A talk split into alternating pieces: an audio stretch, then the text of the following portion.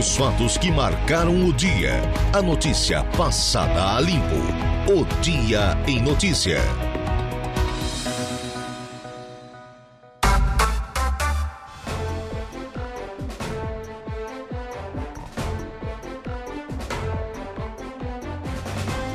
Agora são 16 horas mais 11 minutos, 16 e 11. Olá, boa tarde para você, nosso ouvinte da Rádio Araranguá e do outro lado acompanhando a programação da 95.5 FM. Começamos agora mais um dia em notícia. Muito obrigado, muito obrigado mesmo pela sua audiência, pela sua companhia. Da mesma forma, não só aqui na nossa frequência modulada para todo o sul do estado de Santa Catarina, norte e nordeste do Rio Grande do Sul, mas também digitando, acompanhando lá nossas redes sociais, no Facebook, no Instagram, nosso canal no YouTube e da mesma forma no nosso site. Você que sempre consome aí o conteúdo da Rádio Araranguá, seja nossa parte musical mais à noite e principalmente a nossa, nossa programação jornalística durante todo o dia. Muito obrigado mesmo por estar conosco. Começamos agora mais um programa, Um Dia em Notícia e sempre com o oferecimento de Angelone Araranguá. No Angelone é assim, todo dia é dia de super promoções, super ofertas para você. Eficiência para a sua produção render muito mais. A força que a sua terra precisa está lá na linha de produção, na linha de montagem da Januário Máquinas. E também conosco a Impro, que recentemente triplicou a sua produção lá em Meleiro. Conheça mais sobre as nossas linhas de botas de PVC e calçados antiderrapantes desenvolvidas para as mais diversas atividades e riscos. Negócio é seguinte, chegamos ao período vespertino da terça-feira, neste caso, o 30 de maio, ano da graça de 2023, é o penúltimo dia do quinto mês de 2023. Logo, logo já estaremos indo para junho, depois metade do ano já praticamente foi embora. Mas você sempre aqui conosco. Olha, no programa de hoje, é, estarei conversando aqui, já já, dentro de instantes, é, no, nosso, no nosso dia em notícia, né?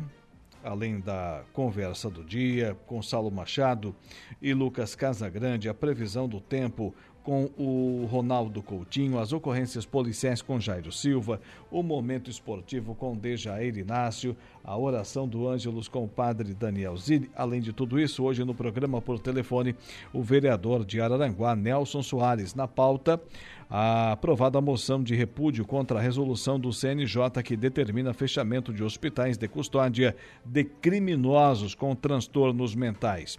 Isso por telefone. No estúdio, Falando em Obras com a ESC. Hoje é terça-feira, dia do Falando em Obras com a ESC. E ainda também converso por telefone com o secretário de Planejamento Urbano de Balneário Arroio do Silva, o Jorge Luiz Freitas. Assunto: REURB. 51 documentos foram entregues aos moradores da área Cunha do Idalino. E para você participar aqui da nossa programação é muito fácil. Ah, mas é muito fácil. Basta fazer uso dos nossos canais de contato, o conhecidíssimo 35240137. Esse é o nosso telefone, 35240137. No WhatsApp, o nosso número é o 988084667. Nossa live no Facebook está lá, ao vivo, imagem e som aqui dos nossos estúdios no facebook.com barra rádio Araranguá e no YouTube o nosso canal é o Rádio Araranguá. Céu encoberto aqui na cidade das avenidas, temperatura registrando nesse exato instante 22 graus. Tá mais frio aí no balneário ah, no Balneário Arroio do Silva, não. Agora vamos falar com o, o Balneário Arroio do Silva, nosso último entrevistado de hoje, né, Dudu?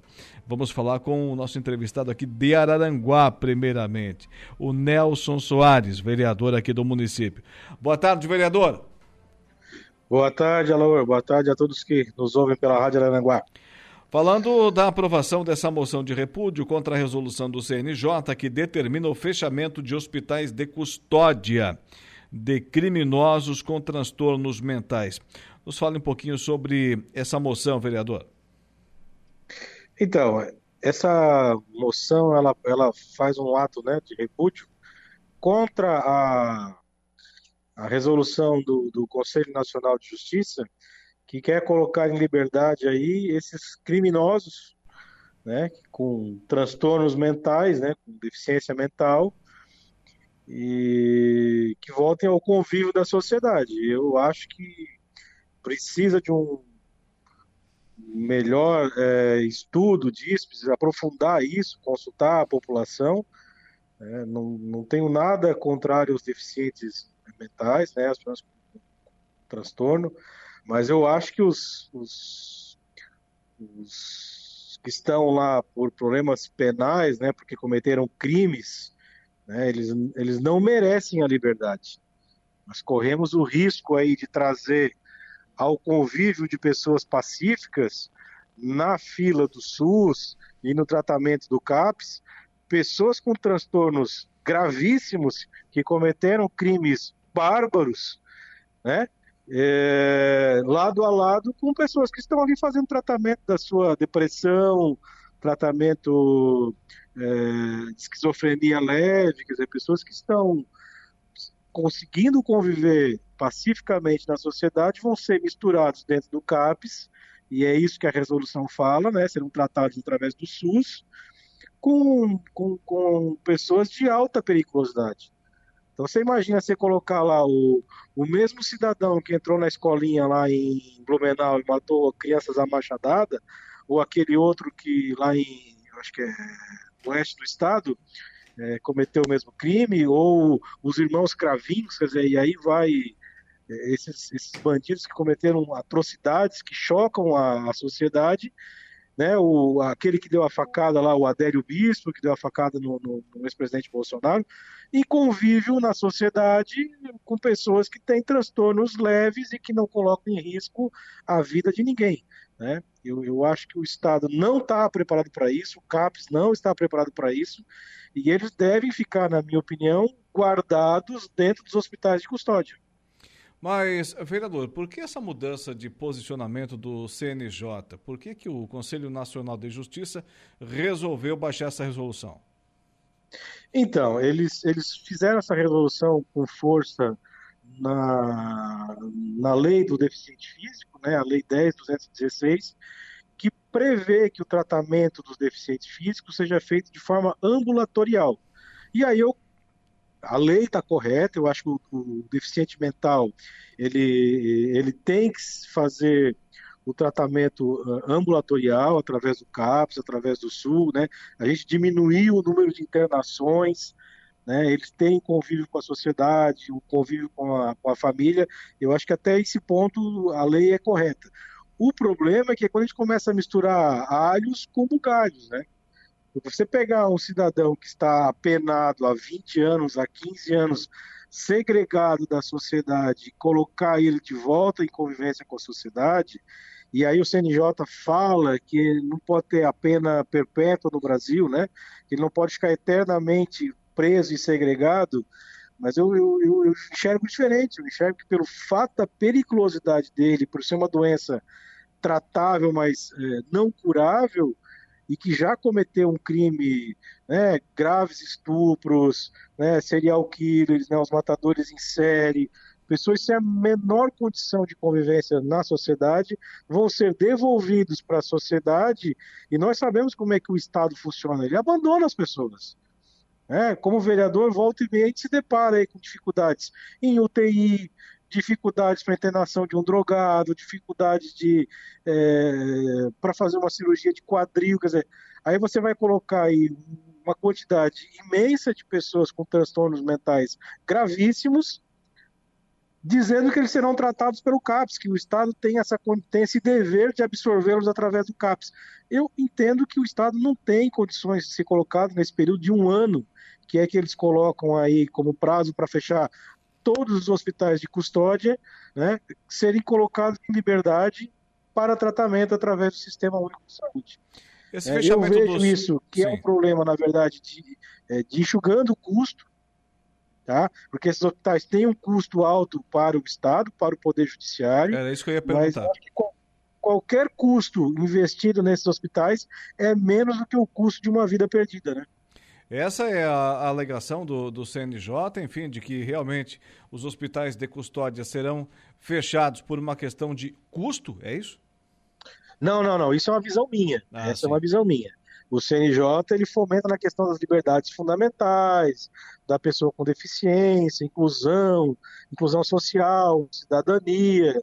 Não, não, eles fazem todo um floreio, né? É. Mas eu enxergo lá no final da curva que na verdade é uma questão de custo, né? Você, tá, você vai enxugar o custo do Estado, porque cada, é, cada ente federativo, hoje cada Estado da federação mantém um hospital de custódia, às vezes com poucos internados, né? É, mas com uma estrutura grande. Você tem policiais penais, você tem médicos, assistente social, psicólogo, enfermeiras que tratam dessas pessoas nesses hospitais de custódia. Isso é um custo alto para o Estado. Mas o que me refiro é que mesmo o custo sendo alto, o custo social de devolvê-los e eles cometerem novos assassinatos, novos crimes bárbaros, ainda é menor do que o custo de manter esses hospitais em funcionamento. Sem dúvida nenhuma. E mais uma vez, né, vereador? É a sociedade que acaba pagando a conta, dos dois lados, né?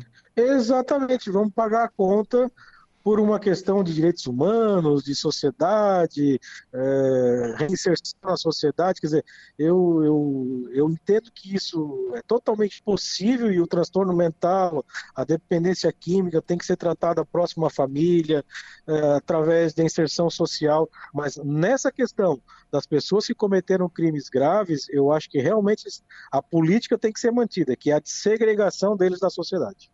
Muito bem. Vereador, Nelson Soares, aqui de Araranguá. Agradecemos muito a sua presença no nosso Dia em Notícia. A programação da 95.5 FM estará sempre à sua inteira disposição. Tenha uma boa tarde. Uma boa tarde. Agradeço o espaço e a todos que nos ouviram. Tá aí. É, resolução do CNJ determina fechamento de hospitais de custódia de criminosos com transtornos mentais. 16 e 23. Tá certo, vereador. Tá certo, vereador Nelson Soares. Né? Alguém tem que levantar a voz contra esse, quanto, contra esse tipo de. Não vou dizer arbitrariedade, mas uma ação como essa, com certeza não escuta a sociedade. Com certeza. Seguimos adiante. Agora temos aqui uma matéria com a responsabilidade da repórter Patrícia Gomes. Impasse, aquilo que falamos ontem no nosso Dia em Notícia, né? Impasse na, na conversa do dia. Impasse na tramitação do Universidade Gratuita, proposta entregue pelo governo há duas semanas. Foi uma das principais propostas do governo Jorginho Melo, quando da sua candidatura ao governo do Estado. Essa questão da universidade gratuita. Há duas semanas está na Alesc e não começou a tramitar.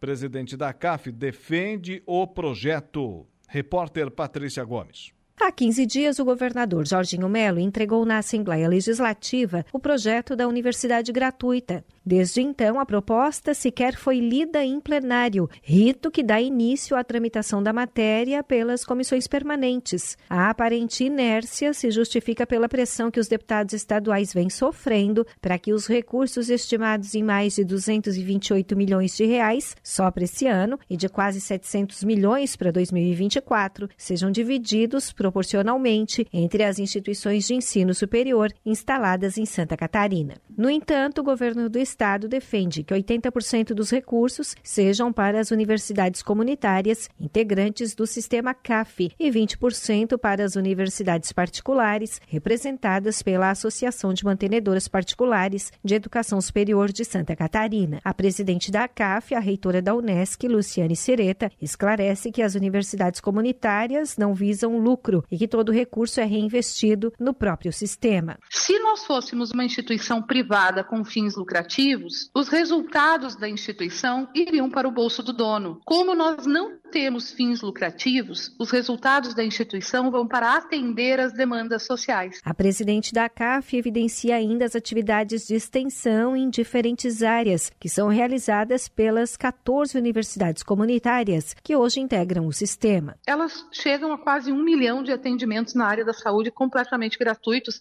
inclusive com especialidades médicas, pequenas cirurgias, cirurgias de média complexidade, exames laboratoriais que são absolutamente mantidos pelas nossas instituições. O envolvimento com a rede de ciência, tecnologia e inovação do estado de Santa Catarina. Só no ano de 2022, nós tivemos 440 novos negócios incubados nas nossas instituições, que vão gerar renda, receita e resultado para as famílias catarinenses. Os cursos das universidades do sistema CAF também são basicamente presenciais, especialmente as licenciaturas que formam os professores, diferente das universidades privadas que têm a maioria dos alunos em cursos à distância, além dos investimentos em pesquisas e cursos de mestrado e doutorado, como explica a reitora Luciane Sereta, presidente da ACAF. Cursos de licenciatura que formam professores e professoras. Quem tem esses cursos de licenciatura presenciais são a Federal de Santa Catarina, a UDESC e as nossas instituições comunitárias. Eles não são cursos lucrativos, eles não são cursos atrativos para empresas de mercado da educação. Eles são investimento das nossas instituições. Outra questão importante: essas instituições privadas, 90% dos seus estudantes são de educação à distância. A educação à distância é um complemento importante para aquele estudante que não consegue estar na sala de aula. No entanto, educação à distância não faz extensão extensão, não faz pesquisa, não está envolvido na comunidade. As universidades comunitárias são contempladas com 80% dos recursos previstos para universidade gratuita, mas elas têm que dar uma contrapartida. Para cada dois alunos pagos pelo Estado, a CAF bancará um terceiro. A contrapartida das instituições da CAF é a cada duas bolsas de estudo ela oferecer uma. As particulares não têm isso mas as nossas têm. Nas contrapartidas, os nossos laboratórios, que são de ponta, servirão de itinerários formativos para os estudantes do novo ensino médio agora, com formação técnica, inclusive. Há uma realidade posta de investimentos de recursos públicos para aquilo que é público. Se essas instituições comunitárias fecharem as suas portas e deixarem de operar, todo o seu patrimônio, ele é dos municípios que as implantaram, ou seja, ele é do povo catarinense.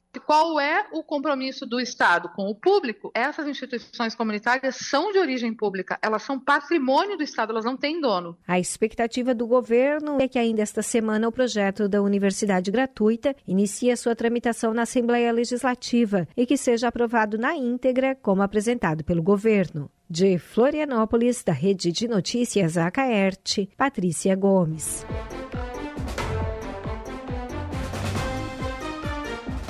Está aí, portanto, a repórter Patrícia Gomes trazendo a informação no nosso Dia em Notícia. Conheça mais sobre as nossas linhas de botas de PVC e calçados antiderrapantes desenvolvidas para as mais diversas atividades e riscos.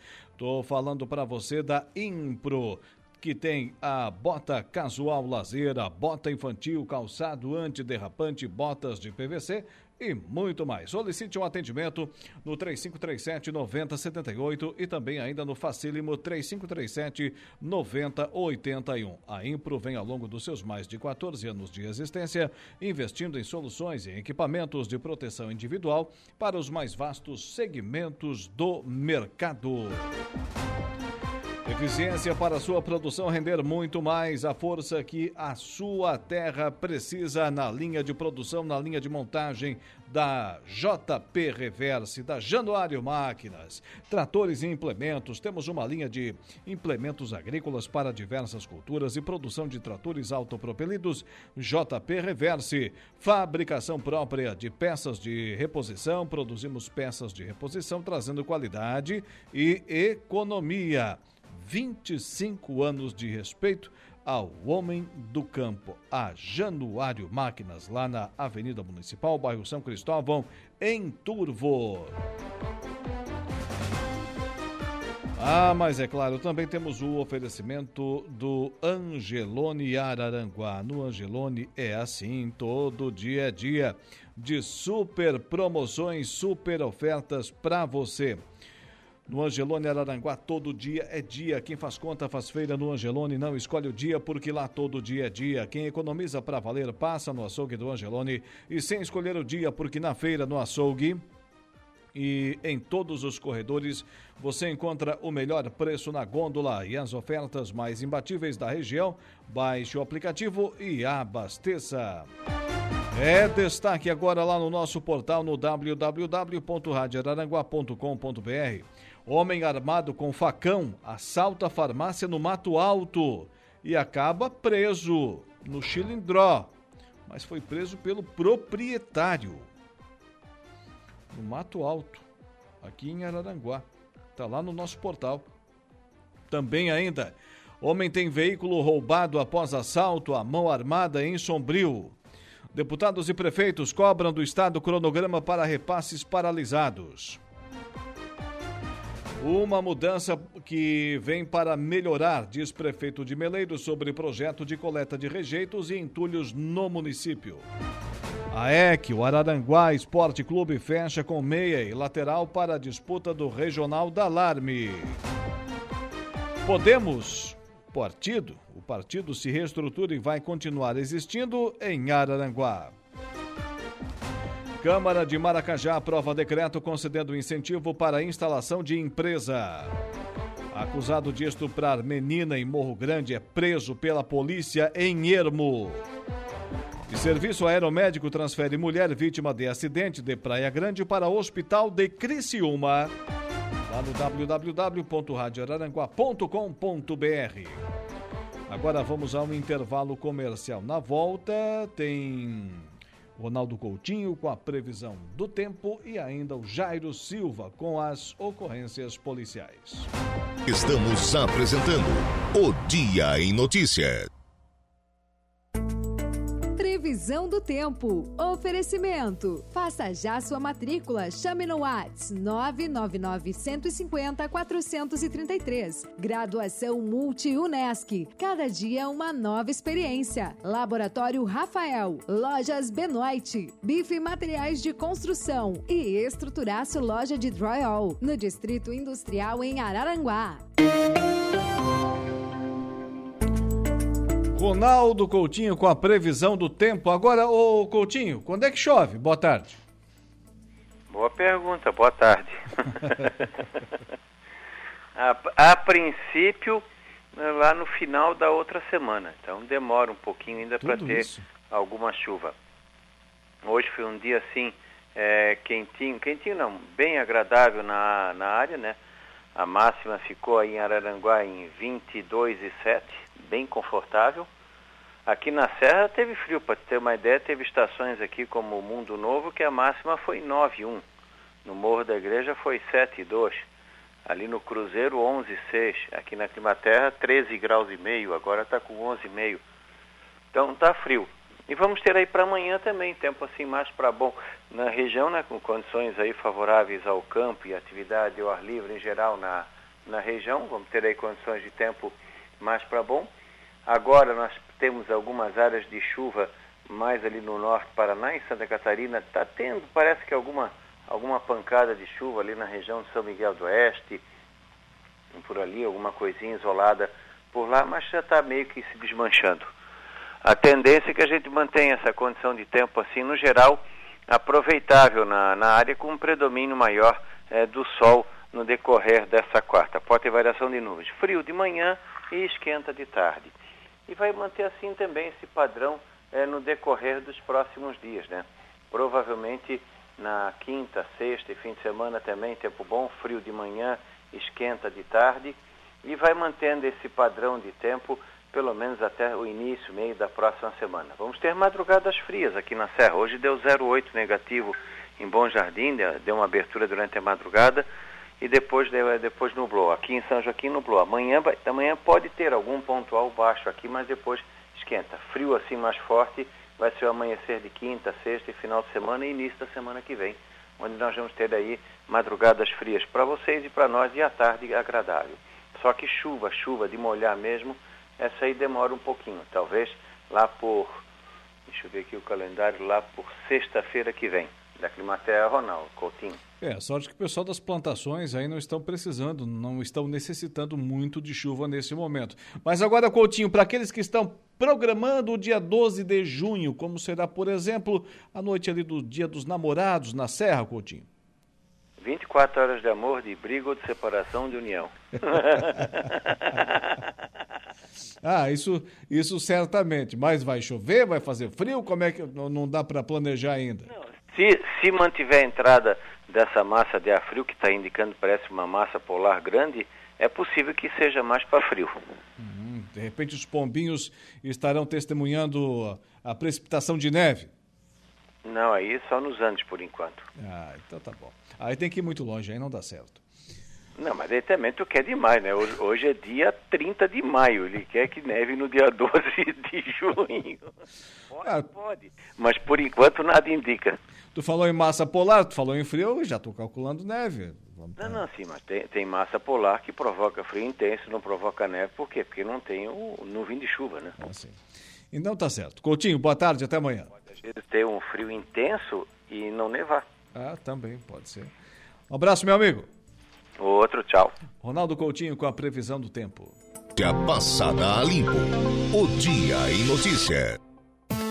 Polícia. Oferecimento Unific. A tecnologia nos conecta. Autoelétrica RF Araranguá. Estruturaço. Loja de gesso acartonado. Eco Entulhos. Limpeza já. Fone 99 608 mil. Cia do Sapato. E Castanhetes Supermercados.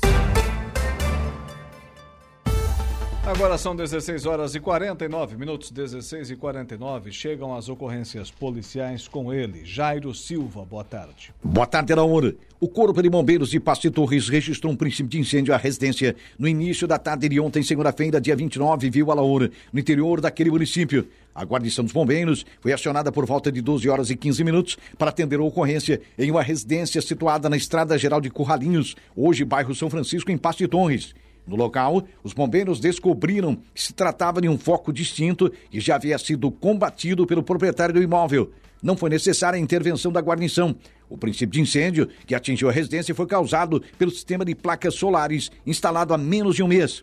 O sinistro aconteceu junto à fiação próximo às placas, ficando restrito apenas a essa área. Foi efetuado então isolamento do local atingido pelo fogo e orientado sobre a perícia a ser efetuada nos próximos dias pelos bombeiros.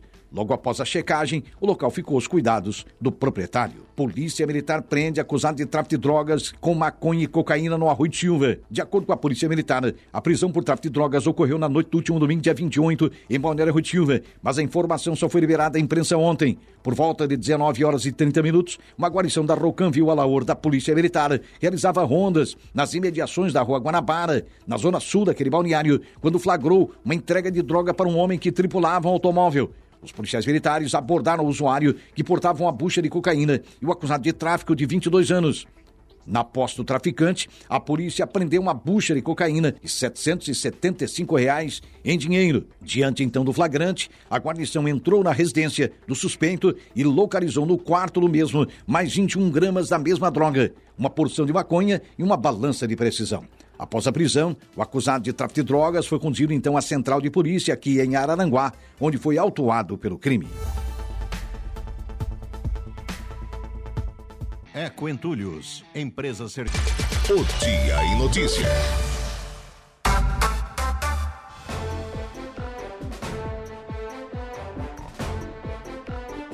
Agora são 16 horas e 54 minutos, 16 e 54. Olha, mais uma etapa da campanha hashtag barra já.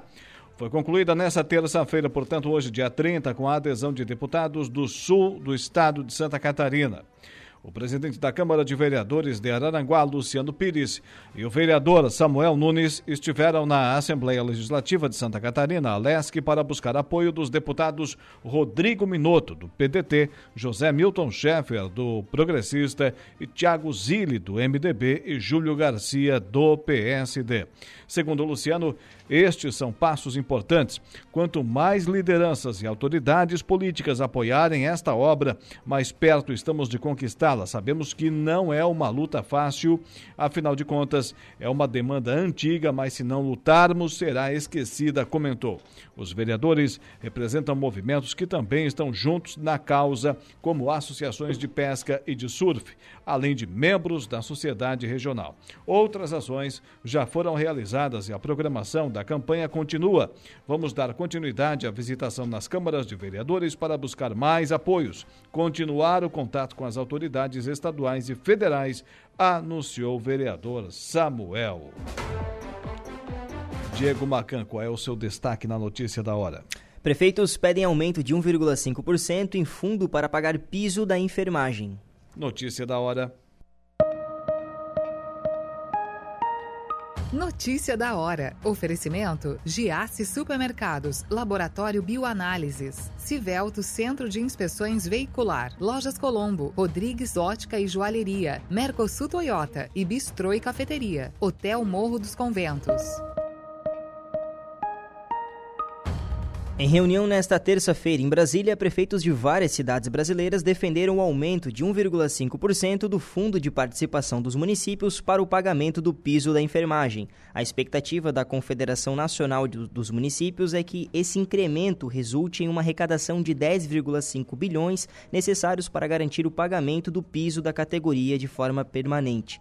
O aumento no fundo está proposto, está na proposta, perdão, de emenda à Constituição 25 de 2022, em análise na Comissão da Constituição e Justiça da Câmara dos Deputados. O presidente da CNM diz que os 7,3 bilhões liberados para financiar o piso da enfermagem são insuficientes. Esse valor, 3,3 bilhões, ficariam com as prefeituras. Eu sou Diego Macan e esse foi o Notícia da Hora. Estamos de volta com o Dia em Notícia.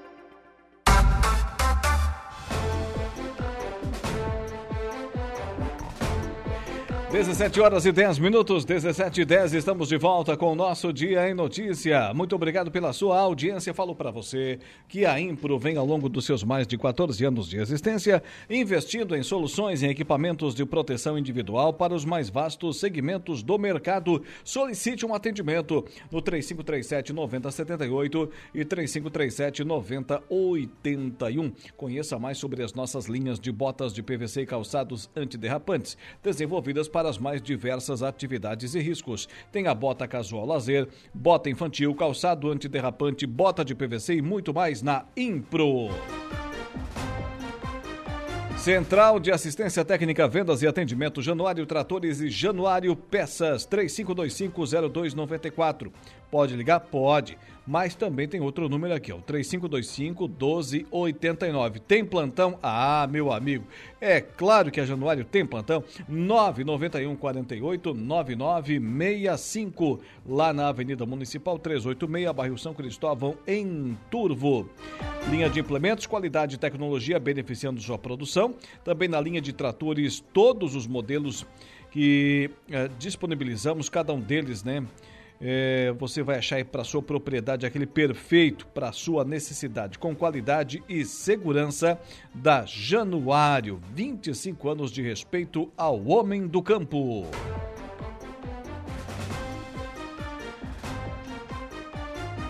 Agora, no dia em notícia, o Falando em Obras com a ESC. Falando em Obras com a AESC. Apoio. Mútua. Caixa de Assistência dos Profissionais do CREA Santa Catarina.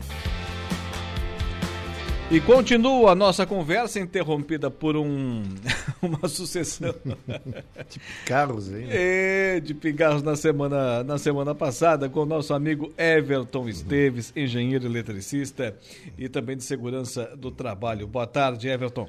Boa tarde, Alaor, e boa tarde a toda a qualificada audiência do programa aí. Obrigado. Já pedi para Dudu, ó, regula o nosso ar-condicionado, deixa tudo muito bem para não ter o mesmo problema de novo. Agora, Everton, vamos seguir aqui falando da norma de segurança NR10. O que, que você tem anotado? Aí? Perfeito. Então, é, conforme a gente iniciou lá semana passada, né, então, a norma regulamentadora 10 é uma norma eh, de segurança, né, voltado uh, ao pessoal que trabalha na área elétrica, desde de manutenção, montagem, projetos, né? porque isso começa lá com a parte de projetos, e é uma norma que foi reeditada em 2004. Né? E, e ela para, é, é, essa nova edição terminou todos os seus prazos a partir de 2006. E por que ela precisa ser é, reeditada, ser atualizada? Uhum. É, é, todas as normas, mesmo as normas técnicas, né? não as, apenas as normas trabalhistas, né? As normas técnicas também elas possuem essa, essa dinâmica, aí, né? À medida que o tempo vai passando, à medida que novos equipamentos vão surgindo no mercado, à medida que a, a gente vai entendendo melhor a, a, alguns fenômenos até, né? essas normas técnicas, assim como as normas trabalhistas, que é o caso da NR10, uma norma trabalhista, né, elas acabam uh, sendo reeditadas, sendo feita uma nova redação. Uh, então, um dos motivos seria esse. Esse seria alguma interpretação também que, de repente, né, dentro da própria norma não estaria muito bem explicada e precisaria de uma nova, uma, uma nova colocação. Né? E, uh, por exemplo, a NR10, que é de 2000, digamos assim, 2004, né? ela teve nesse meio tempo aí já um, alguns subitens ali retirados, né? Porque de certa forma ela até se repetia, né? Então Sim. não se houve assim essa necessidade. Mas é principalmente por novas tecnologias, né? E novo entendimento aí da uh, dos fenômenos, digamos Daquilo assim. Daquilo que você percebe, o que, que mais mudou? O que, que mais tivemos de alteração? Uhum. É, a, é principalmente na parte né, de medidas de proteção individual, né, a parte de procedimentos e as medidas de controle coletivo também, né, que vão, por exemplo, na medida de controle coletivo. O que, que seria medida de controle coletivo, né? E as individuais e os procedimentos. Bom, medidas de controle, vou começar pelo individual. Sim. Né? Uh, conforme tu estavas comentando aí, né? É, é, da empresa é, que trabalha com esse tipo de produtos. Então, uh, nós que trabalhamos na área elétrica, né, o nosso risco é de levar o choque elétrico. Ou queimaduras devido ao arco elétrico, em função de um arco elétrico provocado por um curto-circuito. Então, se trabalhou muito né, em cima dos EPIs e EPCs e procedimentos, porque é permitido por lei trabalhar em circuitos elétricos, seja em baixa tensão, seja, e seja ou em alta tensão, né, conforme a NR10 coloca, é, em circuitos energizados. Né, porque pode, né, a princípio, a gente achar, não, não podemos trabalhar em circuitos elétricos energizados. Por exemplo, estou lá dentro da indústria, eu não posso mexer num painel elétrico energizado. A lei permite. Ah, é? A lei permite. Mas não é arriscado? É arriscado. O risco de choque elétrico, queimadura, risco de morte. É muito perigoso. É né? perigoso. E aí, então, por isso que Mas existe... existem casos que esse tipo de serviço é necessário? Mexer num, num quadro, por exemplo, dentro, num painel, por exemplo, dentro de, de, um, de um quadro de controle energizado? Sim, principalmente na parte de testes, né? né? Tu vai fazer algum teste, tu tem que verificar, fazer algum sinal elétrico, né? Tu tem que estar tá ali dentro da zona de risco, né? Da zona controlada, dentro da zona de risco e fazendo medidas, né? medições, né? Então, tu acaba tendo que interagir com circuitos elétricos energizados. Né? Não tem como fugir disso.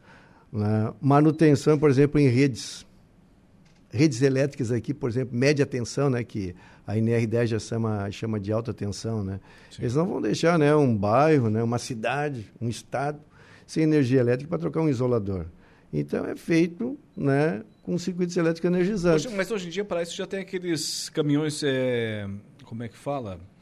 Rede, rede, rede, Viva, né? Rede Viva, né? As é, nossas cooperativas, não sei a Celesc, mas nossas cooperativas é. de eletricidade, a Sersu, a Sejama possuem. Sim, sim, sim, porque assim, ó, uh, na rede de distribuição, que, né, uh, que a, a NR10 já chama de alta tensão, mas na verdade é média tensão, sim. Né, todo esse serviço aí, é, de retificação, alguma manutenção preventiva, né, ela é feita com ela energizada. Muito raramente é feita com ela desenergizada, justamente para evitar assim, algum prejuízo, né, porque até a própria concessionária também ela sofre né, quando é, fica com a linha desenergizada. Né? Sofre em termos de custo. Né? Sim. Então, é, esse é o padrão. Agora, é, dentro da, da indústria, por exemplo, né, da, lá onde se trabalha com a baixa tensão, né, onde está o pessoal trabalhando, ali tu trabalha no ponto também, né? E ali que foi uh, também foram desenvolvidos, né? Esses EPIs, né? Que basicamente é a botina. Certo. E da botina, na verdade, é o solado da botina. Né? É aquilo ali que te garante a, o, iso, o isolante elétrico, a rigidez elétrica. As luvas, as luvas de PVC, mas é de couro, é algum outro material resistente, né? Na verdade, o que resiste o choque elétrico isola o choque elétrico é a luva de PVC. A luva de couro é só para dar um reforço mecânico. Ah, é? É só um esforço mecânico, porque às vezes, às vezes tu está trabalhando com cabos, né? E o cabo é formado com vários fiozinhos. Né? Um desses fiozinhos pode furar a luva de PVC. E por esse furinho, a energia elétrica entra, a corrente elétrica entra. E aí já é. E aí, se fechar o circuito elétrico lá no cidadão, ele leva o choque elétrico. Porque às vezes tu pode ficar energizado. É tanto que em, em linhas de transmissão, a gente já viu vários filmezinhos, né? Do chega o helicóptero ou o caminhão, Sim. né? Em linha viva. Se o caminhão estiver totalmente isolado de qualquer outro potencial elétrico, o eletricista ele chega no potencial, né? Ele fica energizado, digamos assim, 13 mil volts, 23 mil volts. Ele fica energizado. Só que sob ele não, não existe uma diferença de potencial elétrico. Né? Então ele está naquele potencial que é aquele caso né, que a gente tinha comentado lá ele no início isolado, do pardalzinho. Ele está ali isolado, né? Ele estaria, ele estaria, na verdade, assim, no potencial. Ele está no potencial. É Sim. o que a gente chama de manutenção no potencial. Ele está no potencial. Se o potencial, por exemplo, é 13.800 13 volts, é 13.800 volts. Se for uma linha de transmissão 500 mil volts, ele está submetido a 500 mil volts. O que já não acontece, por exemplo, no, lá na baixa tensão. Lá na baixa tensão a gente trabalha isolado. Né? Eu vou chegar no meu painel elétrico, painel de distribuição, no painel Sim. da máquina, eu abro o painel da máquina e vou trabalhar de forma isolada. Né? Porque eu vou estar com a lua e vou estar com a botina. Eventualmente, na verdade, não é eventualmente, deveria ser sempre, o eletricista usa o jaleco e a calça. Uhum. Mas esse jaleco e essa calça é para nos isolar da energia térmica provocada por um, pelo arco elétrico de um curto-circuito. Né? Então, aquele jaleco que nós eletricistas, né? Então a gente tem bastante intimidade né, com esse tipo de roupa, né? Então, uh, a gente sempre fala ah, aquele famoso, né, jaleco aí do, do risco 2, né? É aquele aquele jaleco está escrito ali risco 2, né? É, o mesmo material feito também o, a roupa do bombeiro, né? Claro que a roupa do bombeiro é, ela é mais reforçada. A NR10 ela, ela acabou é, poupando muitas vidas, né? Sim, claro, é porque assim começou a se observar, né, muitos acidentes, principalmente quando houve abertura de mercado, né, é, principalmente na parte do sistema elétrico potência, né, geração, transmissão e distribuição. Né? Ah, entraram muitas empresas, às vezes não preparadas né, financeiramente e com, também com pouco treinamento. Então, por isso que houve uma, a, a, redação de 2004, né, porque já existia lá de 78, conforme tu, tu, tu mesmo tinha uh, levantado isso. Né? Uh, e o objetivo principal é justamente esse, gerar segurança. Né? Porque o que acontece? Uh, nas normas técnicas já fala em segurança. Né? Fala tudo em segurança. Uh, até, por, até porque se tu for fazer um, uma instalação elétrica dentro das normas técnicas, por exemplo, 5410, que é baixa tensão, né? ela, ela vai te garantir um nível de segurança bastante grande. Né? Mas ela é uma norma técnica que ela é a boa técnica da engenharia. Não existe uma força de lei. Com a NR10, que é uma portaria, e como ela chama essas normas técnicas, essas normas técnicas ganharam né, força de lei. De forma indireta, é claro, né? mas elas ganharam força de lei. E quem é que fiscaliza o cumprimento da NR10, por exemplo? Perfeito. É. Inicialmente é o Ministério do Trabalho. Né? A, a, Secretaria de Trabalho, né? É, a SRTE, né? a DRT, né? ela, ela fiscaliza. Mas muitas vezes o que acontece? Um, Para tu ter uma, uma norma de qualidade, uma ISO, por exemplo, eles vão te pedir uma ISO.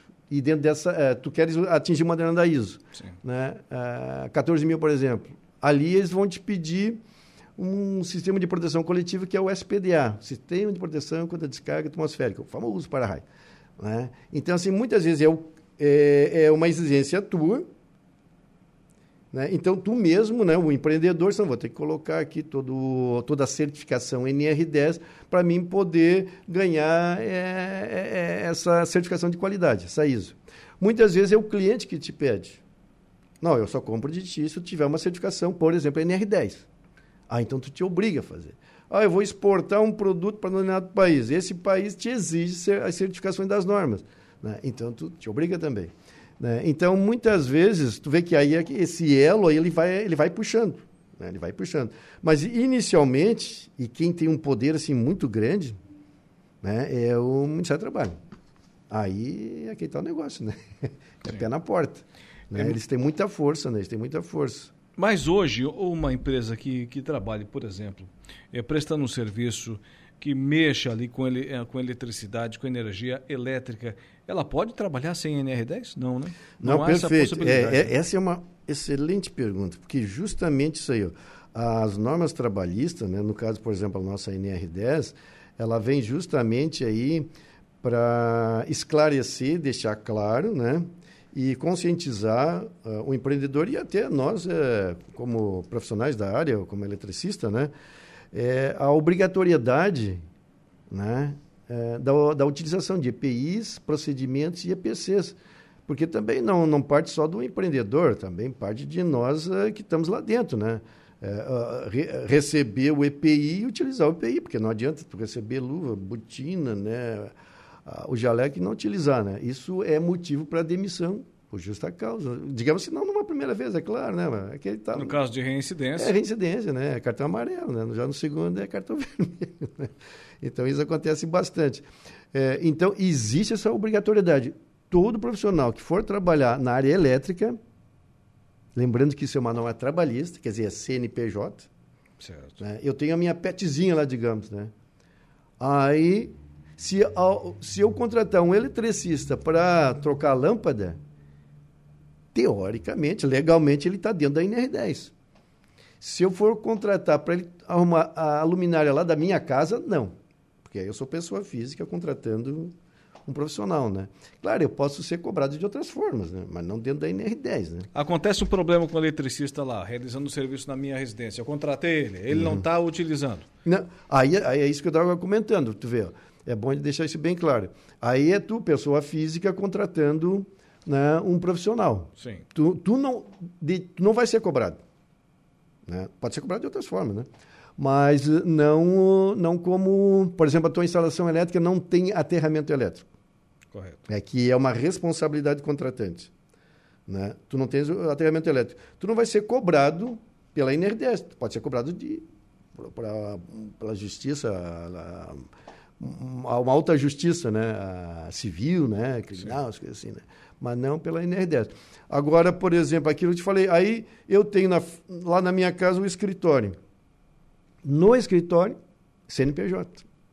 Aí eu vou ser cobrado. Aí é PJ. É, aí é PJ.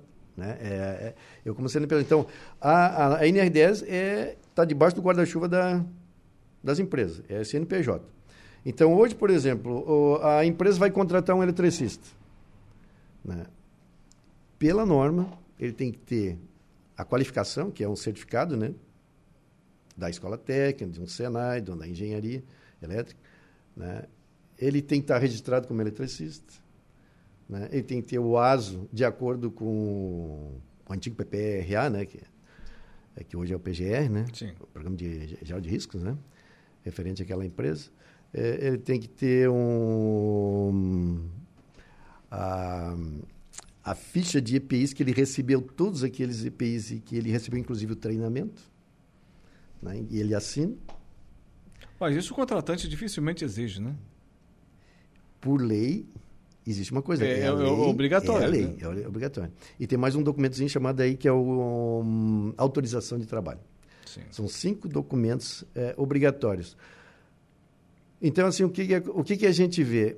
É, Quanto a, a gente observa isso, quanto maior as empresas, maior é a presença dessa, da, da, aplicação de, dessas normas. Tem empresas pequenas, eh, médias, que também se, é, se é, executam, né? Porque até existe assim, como o trabalho com instalações elétricas, ele tem o risco, todo mundo sabe que tem risco de choque elétrico, né? Então, existe aquele, né, aquela, aquela vontade de prevenir o acidente. Então, né, parte do, do, tanto do empreendedor quanto do eletricista. Mas existe muitas falhas, claro que existe, né? É, esse sistema... É, olha só, está um, num ambiente, por exemplo, onde existe a produção de determinado produto e esse produto libera algum vapor que possa entrar em ignição, né? É, alguém pode se aproximar, tu está carregado eletrostaticamente, certo. Tu pode fechar um curto-circuito entre esse produto e o cidadão, e como tu está dentro de uma, de uma massa, né, onde tem um vapor que vai sendo pode condutor. entrar em ignição, ele entra em ignição, ele pega fogo e queima. E isso, ah, isso não acontece. Ah, aconteceu. Isso acontece. Então acontece muitas coisas assim é que só mediante realmente, né, uma análise, né, e a aplicação das medidas de controle é que eu vou uh, minimizar esses riscos aí. Porque assim, tu, tu, tu, se tu trabalhar com energia elétrica, é, a única maneira de tu zerar o risco elétrico é se tu desenergizar, né, que a gente conhece por desligar. Uhum. Mas, na verdade, são cinco passos. Aí também são novamente cinco passos. Não é só bater o disjuntor lá, né? Ah, é? É, não é só bater o disjuntor. Por quê? Para nós, eletricistas, não. Porque, assim, eu estou lá dentro da fábrica. Aí eu vou trocar uma danada luminárias. Eu vou lá e bato o disjuntor da, daquele circuito. Interrompeu a... Interrompei a alimentação elétrica a da, alimentação. Né, daquela, uh, daquele circuito. Aí eu coloquei a, a escada, né? Estou em menos de dois metros, né? Então não preciso dar a famosa NR35, estou trocando as luminárias lá, tá, tô trocando. Aí alguém passa lá na frente daquele painel elétrico, né? Que está lá num corredor, digamos. Ah, por que esse que troço está desligado? Aí vai lá e liga. Aí o cara está com a mão lá no fase, no, encostou na parede e levou um choque elétrico. Então, não basta abrir. Tu tem que bloquear. Né? Tu tem que identificar Deixar sinalizado para, de repente, algum desavisado passar Perfeito, perfeito. Né? E tu tens que também fazer uma coisa que é, é, é um nicho de mercado que a indústria foi é, entendendo e produzindo, né? que é o impedimento de reenergizar. É, ah, desculpa. É, aterramento temporário. Aterramento temporário. Né? Quer dizer, tu pega o condutor fase e conecta à terra.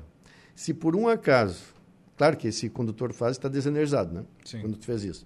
Mas se alguém tentar bu conseguiu burlar todas as, as, medidas de controle e tu fechar o circuito, automaticamente tu fecha um curto-circuito em relação à Terra.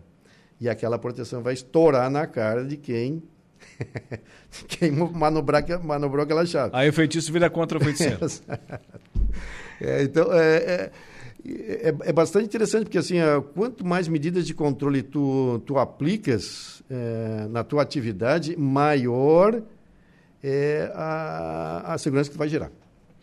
Muito bem, foi um prazer conversar aqui hoje sem nenhum percalço, sem nenhum problema, com o Everton Esteves, engenheiro eletricista e de segurança do trabalho, no nosso Falando em Obras com a ESC. Tenha uma boa tarde e até a próxima. Perfeito, obrigado e passou muito rápido. Sim, tínhamos Podemos mais retornar.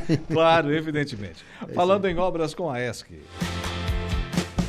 Todas as terças, às 17 horas, acompanhe aqui na Rádio Araranguá o quadro Falando em Obras com a AESC. Construções, reformas, ampliações, novidades na área. Sugira seu tema no zap 35223797. Falando em Obras com a AESC. Apoio Mútua Caixa de Assistência dos Profissionais do CREA.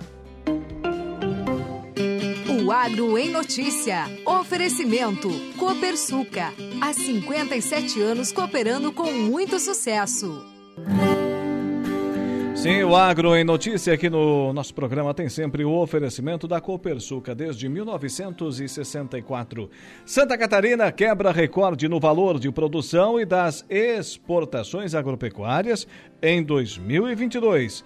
Informação com a repórter Carol Denardi. Em 2022, Santa Catarina chegou ao maior valor da produção agropecuária anual e ainda no faturamento das exportações do agronegócio. O valor total produzido pelo agronegócio catarinense no ano passado passou dos 61 bilhões de reais, um aumento de quase 14% em relação a 2021. Os dados foram divulgados na 43ª edição da Síntese Anual da Agricultura de Santa Catarina. O documento é produzido pelo Centro de Sócio Socioeconomia e Planejamento Agrícola da Epagri-Cepa. O coordenador desta edição da síntese e analista de socioeconomia da Epagri-Cepa, Tabajara Marcondes, faz um balanço da produção agropecuária. O VPA, que é o valor da produção agropecuária, ele alcançou mais de 61 bilhões de reais. Isso significa um crescimento superior a 13% em relação ao VPA de 2021, que era o recorde até então. E ele está concentrado principalmente em produtos de origem animal, né? já que é uma, essa é uma forte característica da agropecuária estadual. Se destacam no VPA suinocultura, avicultura, a produção leiteira, a soja e a bovinocultura de corte, principalmente. Neste balanço divulgado pela Epagre, as exportações agropecuárias geraram 7 bilhões e 500 milhões de dólares, 8,5% a mais do que o total em 2021. O secretário da Secretaria da Agricultura, da Pesca e do Desenvolvimento Rural de Santa Catarina, Valdir Colato, analisa este recorde nas exportações. E o agronegócio respondeu por 64,4% do valor total das exportações catarinenses de 2022, que atingiram 11 bilhões 673 bilhões de dólares. Esse valor é 13,4% maior do que 10,293 bilhões de 2021. Recorde eh, anterior, então a produção agrícola está fazendo sua parte. O principal destaque é, é a soja e também a produção de suínos, que aumentou 20%, frangos 15% e leite 12%, representando 54,5% do valor da produção anual do estado de Santa Catarina. Para o secretário, o agronegócio é o motor da economia estadual. Representa aí 64% é, das exportações do estado. Nós representamos 33% dos empregos no estado. Nesta síntese anual da Ipagre, o maior crescimento no valor das exportações foi a de papel e celulose, com um aumento de 57,4% em 2022 em comparação com o ano anterior. Mais de 50% do valor total exportado foi de mercadorias que tiveram como destino a China, Estados Unidos, Japão, Chile e Holanda. De Florianópolis, da Rede de Notícias AKERT, Carol Denardi. O Agro em Notícia tem o oferecimento do Sistema Democrático de Gestão da Copersuca. Nossas decisões sempre levam em conta a opinião e o desejo dos nossos associados. Realizamos assembleias gerais ordinárias em que todos os associados participam. Elegemos democraticamente os conselheiros de administração, conselheiros fiscais e membros dos comitês educativos. Nessas assembleias anuais, informamos todas as ações do ano e convidamos a todos para uma deliberação cooperativa sobre os resultados e planos futuros. Desde 1964, essa é a Copersuca Intervalo Comercial. Na volta tem ele, Dejair Inácio e o Momento Esportivo.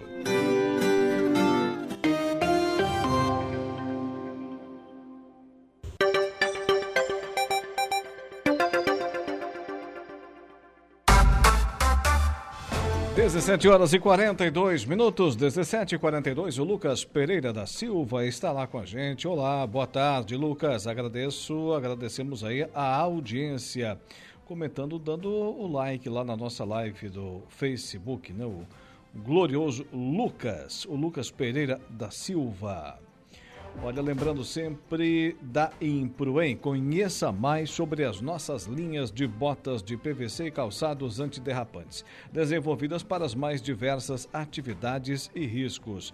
Da Impro tem a bota casual lazer, a bota infantil, calçado antiderrapante, bota de PVC e muito mais. Solicite um atendimento no 3537 9078 e também ainda no 3537 9081. A Impro vem ao longo dos seus mais de 14 anos de existência investindo em soluções e equipamentos de proteção individual para os mais vastos segmentos do mercado.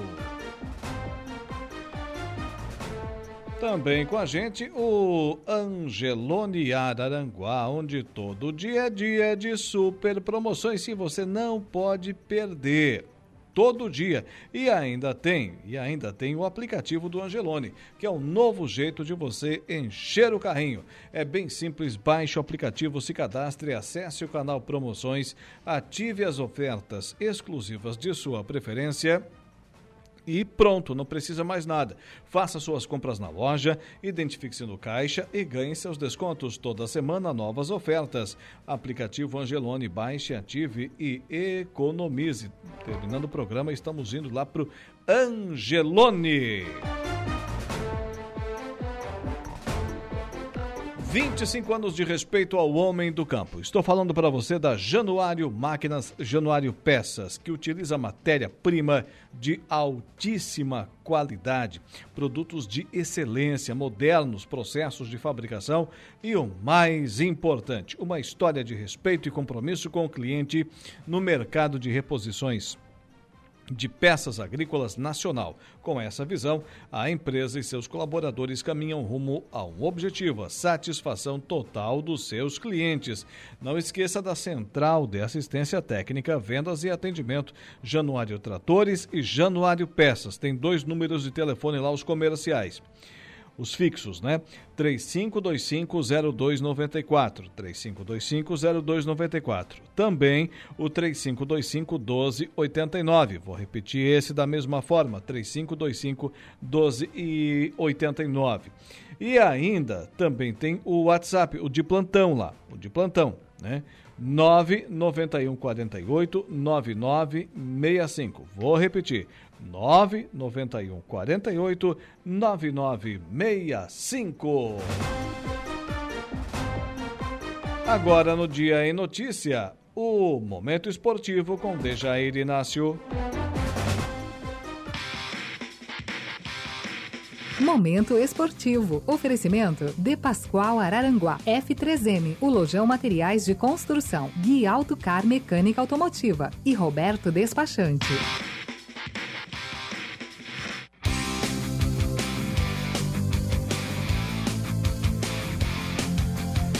Começamos falando do suíço do Grêmio Fronteira, que tem jogos hoje. Também tivemos partidas disputadas na noite de ontem. Foi isso? É isso, Dejair Inácio? Boa tarde. Boa tarde, Alaor, ou boa noite, Alaor. Boa noite, ouvintes aqui da Rádio Araranguá. Campeonato de sócios do Grêmio Fronteira, categoria sênior. Tivemos rodada ontem e hoje será a categoria livre. Ontem, Projetar Imóveis 2, despachante placar 1 e a Workshop goleou AM Formaturas, placar de 4 a 0. Portanto, Workshop Arabrindes 4, AM Formaturas 0. Esses dois jogos de ontem. Na próxima segunda-feira, dia 5 de junho, segue aí a categoria Sênior com onde jogam aí o Clube Mais APV contra a Workshop Arabrindes e também a M Formaturas vai enfrentar a Projetar Imóveis, ou seja, só invertem aqui os confrontos. Hoje teremos rodada na categoria livre, Laur. 19 h 15 daqui a pouquinho, 7 h 15 da noite, Cavalari Multimarcas contra o Clube Mais APV.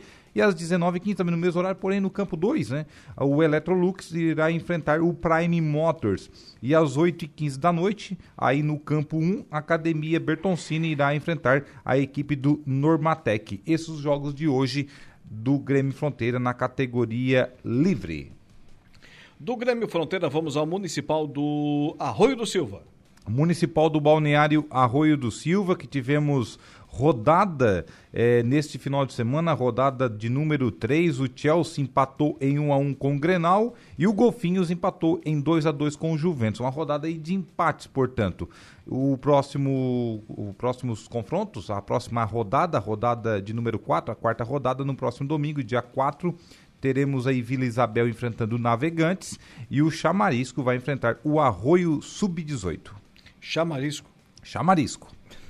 O pessoal ah. tem criatividade nos nomes, né? Ah, surge de tudo. Alaor, não passei para você, Alaor, é. mas tem aqui também uma nota do Araranguá Esporte Clube. O Araranguá Esporte Clube que anunciou mais duas contratações para a disputa do Regional da Alarme no segundo semestre. Ah, a é? Quem é que por aí? Chega dois gaúchos aí, dois jogadores que jogaram profissional no futebol do Rio Grande do Sul. Até passaram por aqui no futebol catarinense também. O meio-campista Diego Torres, habilidoso, versátil, enfim, aquele meio-campista clássico. Ele jogou no Cruzeiro de Porto Alegre, no São José, o Zequinha, no Caxias, no Aimoré, no Ipiranga de Erechim. Também jogou aqui em Santa Catarina na equipe do Figueirense. E também o Diogo Bahia é um camisa 5 nato, camisa 5 nato de marcação. O Diogo é lateral e também volante, jogou no Aimoré, no Juventus de Jaraguá do Sul, no Cruzeiro, no Glória de Vacaria, na Luverdense, enfim, jogou em vários outros clubes profissionais. Esses dois atletas irão reforçar o AEC no segundo semestre na disputa da segundona do Regional da Alarme, a equipe aí do Edmilson Rabelo e também do Marcelo Mandelli. E mais atletas ainda essa semana serão anunciados aí pela diretoria.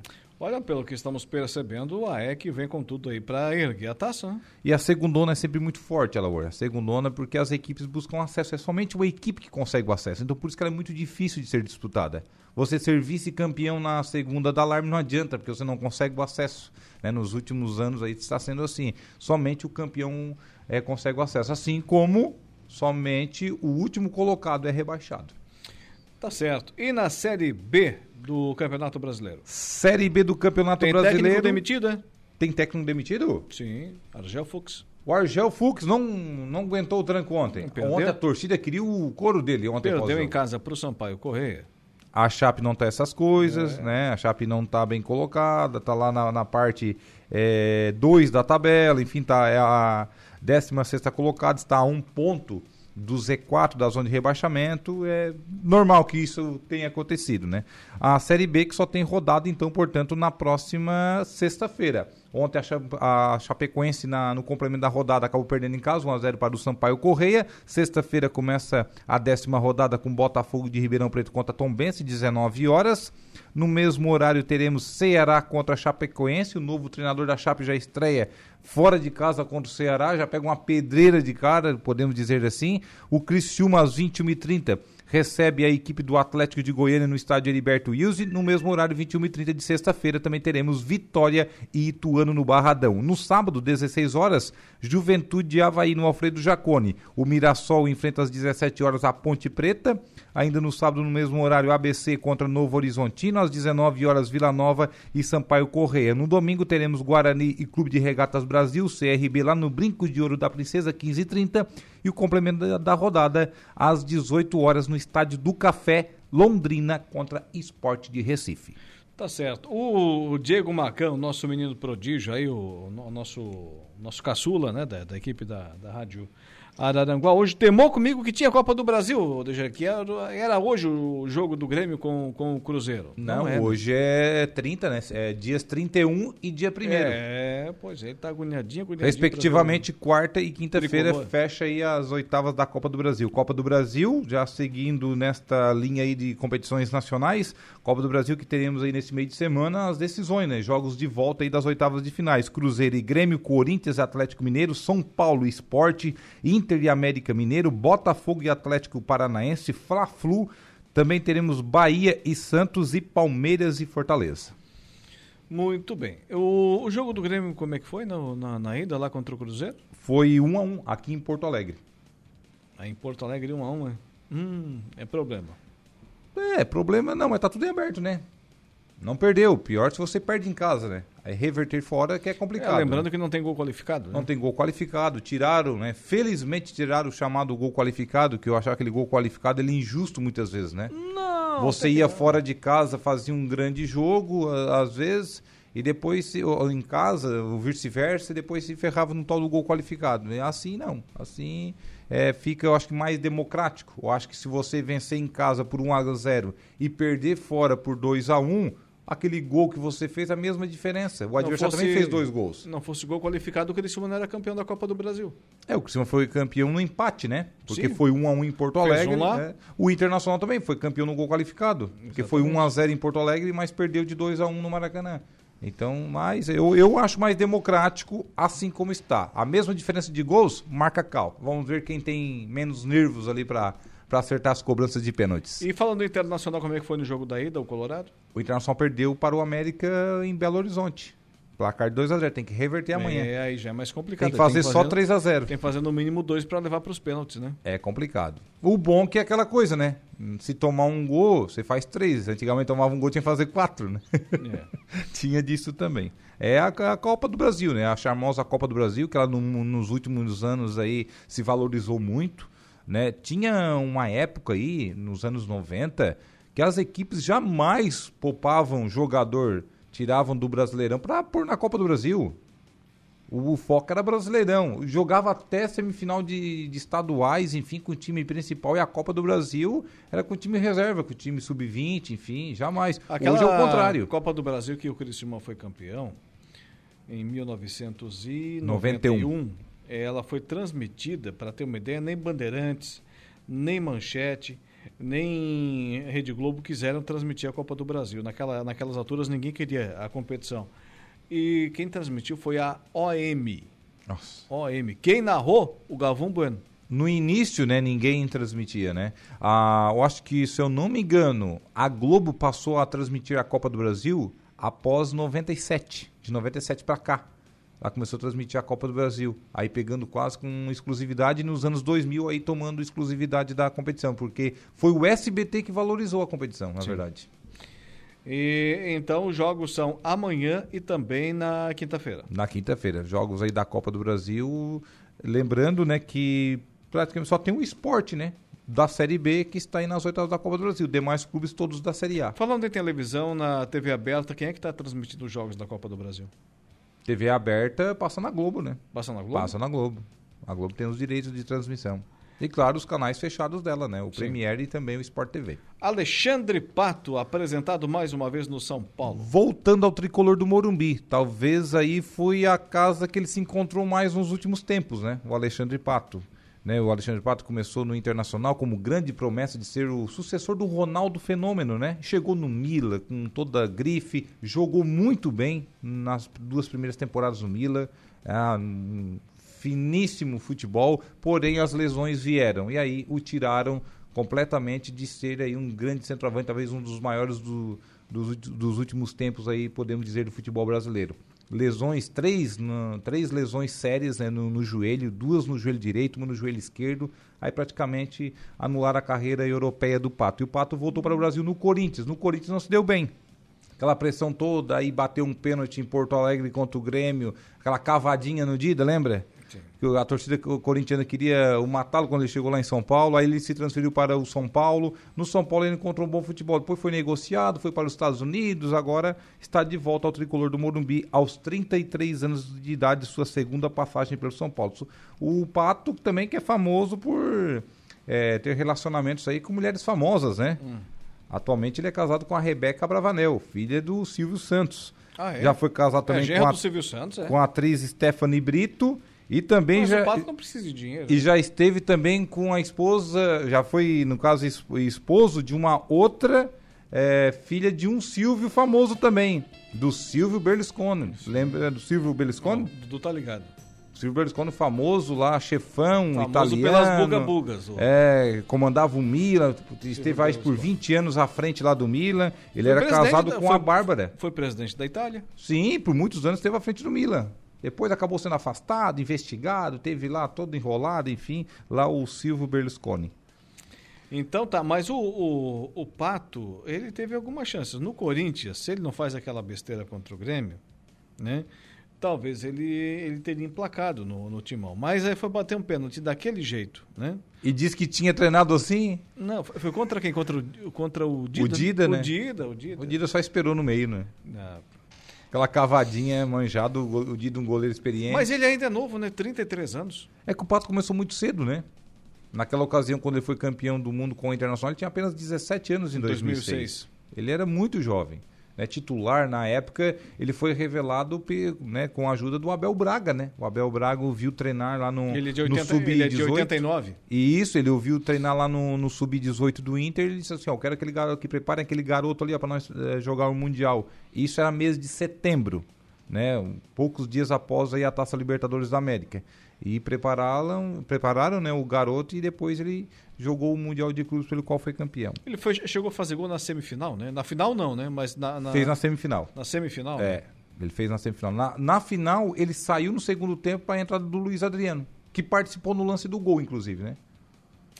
Sim. Além do Alexandre Pato, também pode chegar ao São Paulo, hum. que está invicto a 11 jogos, sendo 10 partidas no comando aí do Dorival Júnior, pode chegar o Marinho. Marinho que está com os dias contados lá no Flamengo, né? Diz que o Sampaoli, que foi quem levou ele para lá, não está se acertando mais com o seu pupilo? Não está se acertando. Parece que não é a mesma filosofia do a Santos. A paixão né? não é a mesma. Não é, não é a mesma. Não é a mesma coisa da época de Santos. Então, parece Mas o que o amor Paulo, o São Paulo tem acabou. A. O São Paulo tem a mesma grana do Flamengo? E essa é a questão, parece que está pegando, né? O salário, né? É, mas só que é o seguinte, né? Ele está na reserva do Flamengo. Pouco, tem jogos aí que eu acho que ele nem relacionado foi é muito diferente de quando ele estava no Santos, né? que era titular absoluto, craque e capitão do time. Assim ele tem um salário. Na reserva de um clube ou pouco relacionado é outro, né? Então vai ter que começar praticamente tudo de novo o seu Marinho, né? Porque senão vai, daqui a pouco vai tem rodar no clube pequeno. Tem jogadores que, que se identificam com o clube, né? embora no caso do Marinho, o Marinho não começou no Santos. O Lucas Lima também não começou no Santos, mas só jogaram ali na vida. Só jogaram ali. Saindo de, de, de, desses clubes, né? É, o pessoal até fala do Lucas Lima no Internacional, mas aí como é que ele ia ter oportunidade? O título era o do Alessandro. Sim. O Alessandro com 30 anos de idade, na época voando. Uhum. Não tinha como ele ter oportunidade, né? A única posição dele é na posição do Alessandro. Aí tinha o Alex também naquela ocasião. Como é que esse rapaz ia jogar? A sorte que o Internacional o emprestou para outros clubes, né? Senão ele não ia aparecer nunca. Então tá. Dejair Inácio volta amanhã com o Momento Esportivo. Um abraço, boa noite e até lá. Boa noite.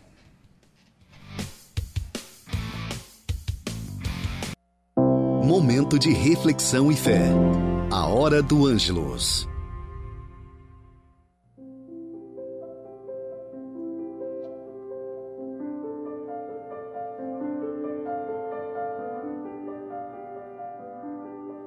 Olá, queridos ouvintes do programa O Dia em Notícia.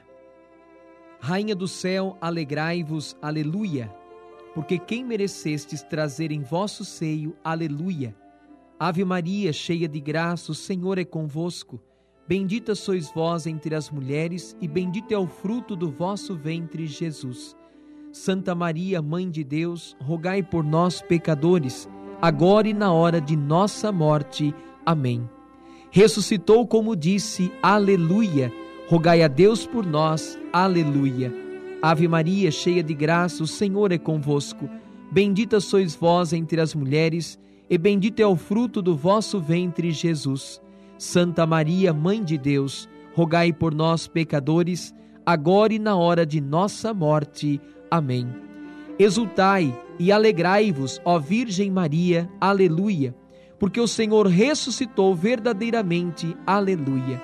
Ave Maria, cheia de graça, o Senhor é convosco. Bendita sois vós entre as mulheres, e bendito é o fruto do vosso ventre, Jesus. Santa Maria, Mãe de Deus, rogai por nós, pecadores, agora e na hora de nossa morte. Amém. Oremos. Ó Deus, que vos dignastes alegrar o mundo com a ressurreição do vosso Filho Jesus Cristo, Senhor nosso. Concedei-nos, vos suplicamos, que por sua mãe, a Virgem Maria, alcancemos as alegrias da vida eterna. Por Cristo nosso Senhor. Amém. O Senhor esteja convosco, Ele está no meio de nós. O Senhor te abençoe e te guarde, te mostre a sua face e tenha misericórdia de ti volva para ti o seu olhar e te dê a paz. O Senhor te abençoe, em nome do Pai, do Filho e do Espírito Santo. Amém.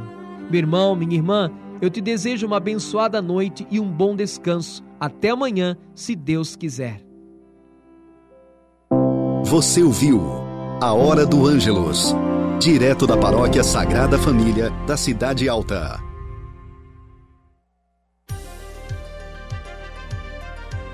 Rádio Araranguá 95.5. De economia, confiabilidade que a sua terra precisa está lá na linha de produção, na linha de montagem da Januário Máquinas. Também ainda Angelone Araranguá. No Angelone é assim todo dia a dia de super promoções, super ofertas para você e Impro, que vem ao longo dos seus mais de 14 anos de existência, investindo em soluções em equipamentos de proteção individual para os mais vastos segmentos do mercado. Agora aqui no programa eu converso dentro do nosso dia em notícia com o secretário de Planejamento Urbano de Balneário Arroio do Silva, o Jorge Luiz Freitas. Secretário, boa noite. Boa noite, tudo bem? Estamos a, a, à disposição para mais uma entrevista com a Rádio Arananguá. A administração municipal de Bandeira Rui do Silva, por meio da comissão da Secretaria de Planejamento Urbano e Comissão de Regularização Fundiária, em parceria com a DEASC, realizou na última semana mais uma entrega de matrículas, as escrituras, né, por meio do programa de regularização fundiária urbana, o REURB. Onde foi essa regularização? Quantos moradores, quantos proprietários receberam seus documentos, secretário? É, é, a, na última quinta-feira, é, a, a partir das 18 horas, nas instalações da Prefeitura de Balneário Arroio Silva, nós fizemos a entrega de mais 52 é, matrículas referente ao REURB na localidade do Unha do Idalino. É, o Unha do Idalino depois da Praia do Lúcio, para ter conhecimento, né? E, e, depois é o loteamento Santa Helena. Então, tivemos o prazer de entregar mais 52 matrículas para os, o, as pessoas que deram entrada no processo ali uma, uma empresa ADASC, né? E e, e foi um sucesso, né? Porque desde que uh, o município vem fazendo esse trabalho, nós já entregamos mais de 1.800 matrículas de regularização através do, do processo de REUB no município de Balneário Arroio Silva. Agora, secretário, esse processo de regularização fundiária, hoje em dia, é muito mais rápido, muito mais célere do que o que tínhamos há 5, 10, 15, 20 anos atrás, né? É, é, é, veja bem, né? Existia, existia e existe ainda, né? O processo de uso ampião. Mas é um processo muito demorado, muito longo, né? e leva aí na base de 5 a 6 anos. Já o, o, o, REURB, quando as, as pessoas é, é, conseguem se enquadrar nesse modo de, de, de, regularização, é um processo mais rápido, né?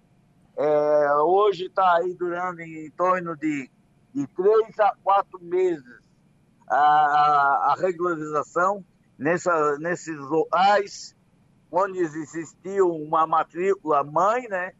E, e quando as pessoas é, adentraram lá e compraram esse terreno de contrato, então hoje é, tem essa regularização onde cada morador passa a ter a sua matrícula do terreno.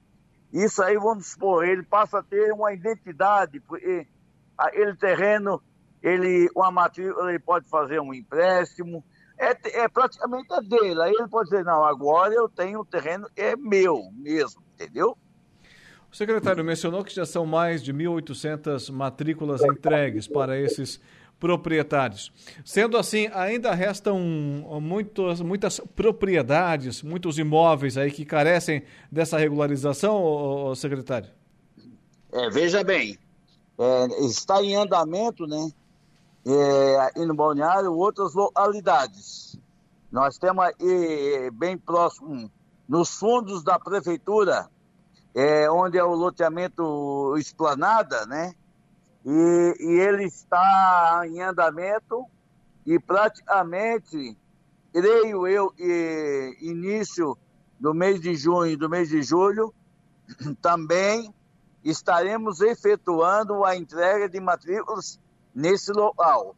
Esse local compreende aí os fundos da Prefeitura Municipal é, e, e ali, nesse local, vai dar mais de 200 matrículas e se nós iremos entregar para os munícipes de Balneário Arroio Silva. Muito bem. E para quem quiser, uh, quem quiser regularizar o seu imóvel, qual é o caminho hoje aí no Balneário Arroio Silva? Bem, é, é, existe as empresas que, e, fazem esse trabalho, né? Não é só a DEAS, existe, existem outras empresas é, em Balneário em Araranguá, E, e elas têm, têm, a, têm o corpo técnico e conseguem fazer essas regularizações. Veja bem, é, nós temos dentro da Prefeitura Municipal uma omissão e, e faz análise. Por exemplo, a, a, as pessoas, é, vamos supor, existe um núcleo lá onde tem 50, 60 pessoas. Logicamente, eles vão se reunir e vão chamar uma empresa, uma empresa para fazer o levantamento deles. E essa empresa e fizer o levantamento dará a entrada aqui na, na Prefeitura Municipal de Balneário Rui Silva, onde a comissão irá fazer uma análise se é possível naquela determinado local de fazer a regularização fundiária. Toda, toda solicitação passa pela omissão. A omissão analisa e, e depois ela dá um parecer se a, a empresa pode continuar os trabalhos. Muito bem. Secretário de Planejamento da Prefeitura de Balneário Rui do Silva, Jorge Luiz Freitas, agradecemos muito a sua atenção para com os ouvintes da nossa Rádio Araranguá, principalmente aí seus conterrâneos de Balneário Rui do Silva. Tenha uma boa noite, parabéns pelo trabalho. Eu agradeço mais uma vez a Rádio Araranguá e, e agradeço também todos uh, os munícipes de nosso Balneário Rui Silva. Muito boa noite, obrigado. Tá aí, 18 horas e 20 minutos, 18 e 20. Vamos seguindo por aqui com o nosso programa O Dia em Notícia. Olha, realmente aquela informação que trouxemos aqui, em primeira mão, pouco mais de uma semana atrás, para os nossos ouvintes, se confirmou. Se confirmou. Ontem, o Partido Liberal de Santa Catarina recebeu a filiação do prefeito do município de Ermo, Paulo de la Vecchia. No início da noite de ontem, no diretório central do PL da capital, na presença do governador Jorginho Melo, que abonou a ficha do prefeito de Ermo, da deputada federal Júlia Zanata, do deputado federal Daniel Freitas, secretário da Casa Civil e deputado estadual, licenciado o, o Sorato, o Sorato Júnior, o vereador do município de Ermo, o Fabiano Bristotti, foi realizada a filiação do prefeito de Ermo ao Partido Liberal, ao PL, se tornando então, junto com o prefeito de Meleiro, Éder Matos, o segundo chefe do Poder Executivo aqui do nosso extremo sul catarinense, a estar nas fileiras do Partido Liberal, Paulinho Delavec. Na oportunidade também foi filiado Robson Pisolo, que é pré-candidato a prefeito lá em Timbé do Sul. 18 horas e 21 minutos, 18 e 21. Antes do intervalo comercial, tem uma informação aqui para você, nosso ouvinte. Lembrando que daqui a pouco, é, na sequência da nossa programação, teremos o Flávio Filho Cast. Hoje só traz né, convidados realmente escolhidos a dedo, o Flavinho. Hoje tem o, o chefe, né? O chefe lá da, da Copérgia, o Vanir Zanata. O Vanir Zanata, uma grande história. Ele que também é vice-presidente da ACIJAN, Associação Comercial Industrial de Jacinto Machado, o Vanir Zanata, hoje no Flávio Filho Cast, aqui nos estúdios da Rádio Araranguá.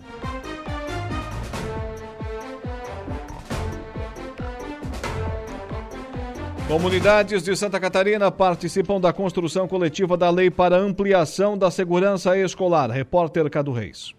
A discussão coletiva para a elaboração da política pública que pretende ampliar a segurança dos estudantes em Santa Catarina está em andamento com encontros regionais pelo Estado. As duas primeiras audiências públicas do Comitê de Operações Integradas de Segurança Escolar foram realizadas na última semana em Blumenau, cidade que vivenciou a tragédia do assassinato de quatro crianças em abril, e também em Joinville. As reuniões contam com a participação de deputados estaduais, autoridades locais, integrantes de forças de segurança, profissionais da educação e as comunidades. O processo é coordenado pelo presidente da Assembleia Legislativa de Santa Catarina, deputado Mauro de Nadal. Ele destaca o trabalho para a construção desta nova lei Nós já estamos na contagem regressiva. Nós estipulamos um prazo de 90 dias, montamos um cronograma. Então nós já estamos entrando na reta final de construção desse projeto. Nós temos mais audiências públicas e temos ainda algumas missões que serão desenvolvidas por este grupo técnico que compõe o CONSEG, uma nacional e uma internacional. E a partir de todo este compilado de informações é que nós vamos elaborar este grande projeto. Entre as sugestões já apresentadas estão medidas de prevenção, capacitação e apoio psicossocial à comunidade escolar e alterações estruturais nas unidades. Outras quatro audiências públicas para discussão da Lei de Segurança Escolar serão realizadas. O deputado estadual delegado Egídio Ferrari ressalta a importância da regionalização deste debate tem diferenças territoriais muito grandes. E para isso é importante trazer essas discussões para perto da comunidade. Então, assim, ouvindo as mais variadas realidades e também dos profissionais envolvidos. De nada nós sabemos que adianta uma ou outra ação isolada. Nós precisamos sim de ações coordenadas e pensando sempre em conjunto. Durante a audiência pública realizada em Joinville, o deputado estadual Sargento Lima reforçou a importância da participação popular. Essa discussão é muito saudável e gostaria de convocar todos vocês para fazer parte desse processo de construção de soluções. Críticas é a coisa mais fácil de fazer. Agora, buscar soluções é aquilo que nos separa da nossa condição animalesca. Trabalhar para buscar soluções. A Assembleia Legislativa está fazendo isso com muita propriedade. Espero que tudo aquilo que tenha sido discutido nos leve para soluções. A Alesc irá lançar uma campanha publicitária de apoio às ações do Consegue Escolar nesta terça-feira. As audiências públicas prosseguem a partir desta semana, na quinta-feira, dia 1 de junho, em Lages, e na sexta, dia 2, em Chapecó. As últimas reuniões estão programadas para o dia 15 em Criciúma e 16 na capital do estado. De Florianópolis, da Rede de Notícias Acaerte, Cadu Reis. 18 horas e 25 minutos. Agora vamos ao intervalo comercial. Na volta tem a conversa do dia. Prefeitos, sem prefeitos na audiência pública proposta e conduzida pelo deputado Tiago Zilli. Hoje acabou, instantes atrás, a audiência pública, aquela do Plano Mil, lá na capital do estado de Santa Catarina. Mas então, quem apostou que seria uma audiência vazia, para a qual os prefeitos não dariam bola, erraram feio. Os prefeitos foram, sim, estão interessados em resolver o problema. Mas, pelo que se ouviu do governo. Mais do mesmo, né? É, eu acho que, sei lá. Não vejo muita. Como é que eu vou dizer? Muita expectativa em relação a isso. Por exemplo, o, o que se diz é que o Estado tem 2,3 bilhões para pagar aos municípios. Mas, né, Uh, aí tem umas questões financeiras. E o governo alega que, além de problema financeiro, tem questões, problemas de questões legais. Não tem como afirmar assim que vai fazer isso, que vai cumprir esses 2,3 bilhões. E o atual governo, inclusive, acabou lançando aí um plano de ajuste fiscal. Né? Porque, claro, vamos combinar que aquela arrecadação dos tempos da pandemia e quando o dinheiro jorrou nas contas do governo do estado, vindo do governo federal, isso não vai acontecer mais. Não tem como. Então, aquele crescimento que se registrou 2021, 2022, foi, é, foi isso a pandemia, né? Sim. 20, é, 21. 22. É. 20, é. Isso não vai se repetir. E o governo está usando isso como argumento para dizer que não vai ter dinheiro. Né? Então, Aquela, aquela história lá do início, quando aquela foi, foi feita aquela apresentação dos últimos 10 anos, enfim, foi o que foi dito hoje de novo, foi repetido. Ah, que nos últimos anos o Estado teve recursos extras temporários e aí não pagou a dívida com, com enfim, aquela mesma, mesma, mesma, mesma história. Por exemplo, é, o modelo de transferência de PIX, diz o governo, o governo argumenta que parou não foi porque ele quis, foi porque foi o Ministério Público e o Tribunal de, da, da, do Tribunal de Contas da Controladoria Geral do Estado disse que era para parar, porque não havia controle do que estava sendo pago. O secretário Sorato chegou a usar, é, vou abrir aspas, que não sou eu que estou dizendo isso, abre aspas, perderam a mão no ano passado. Prometeram aos prefeitos muito mais do que o Caixa do Estado poderia, poderia suportar esse ano. Fecha aspas. Foi o que disse o Sorato. Então, diante de tudo que a gente já ouviu e diante né, do que a gente ouviu hoje, olha, eu acho que os prefeitos que têm obras em andamento vão vão entrar numa fase de choro e ranger de dentes, porque o bicho vai pegar. Vai ser difícil. Vocês acham que se de repente. A... Pode, pode falar, Lucas. Não, é só para registrar assim, não obstante a boa vontade do deputado Tiago Zilli, acho que o movimento que ele fez foi correto, né, de pedir um levantamento dos municípios, é, de embasar essa discussão, né, de não ser só a discussão do, é, do Moisés e do Jorginho, né, é, para de fato propor algum tipo de solução. Acho que nesse aspecto foi um, foi um bom movimento. Agora é como diz o Saulo, assim, que perspectiva se tem de, de que um problema possa ser encontrado? De uma, que uma solução possa ser encontrada, aliás. É, problemas nós temos aos montes, diga-se de passagem, né? É, mas perspectivas que se tem de uma solução. Está cada um negociando por si. Ainda estamos cada um negociando por si, cada um, cada prefeito tratando das suas obras, tratando das suas questões. O modelo que o governador, que o governador Jorginho tem adotado de conversar individualmente com os prefeitos tem sido isso. Senhores, é, se me permitem um instante, é prioridade para nossa reportagem na rua. Tivemos, parece, um atropelamento com ônibus de uma criança aqui em Araranguá. Jairo Silva está na ponta da linha. Boa noite, Jairo.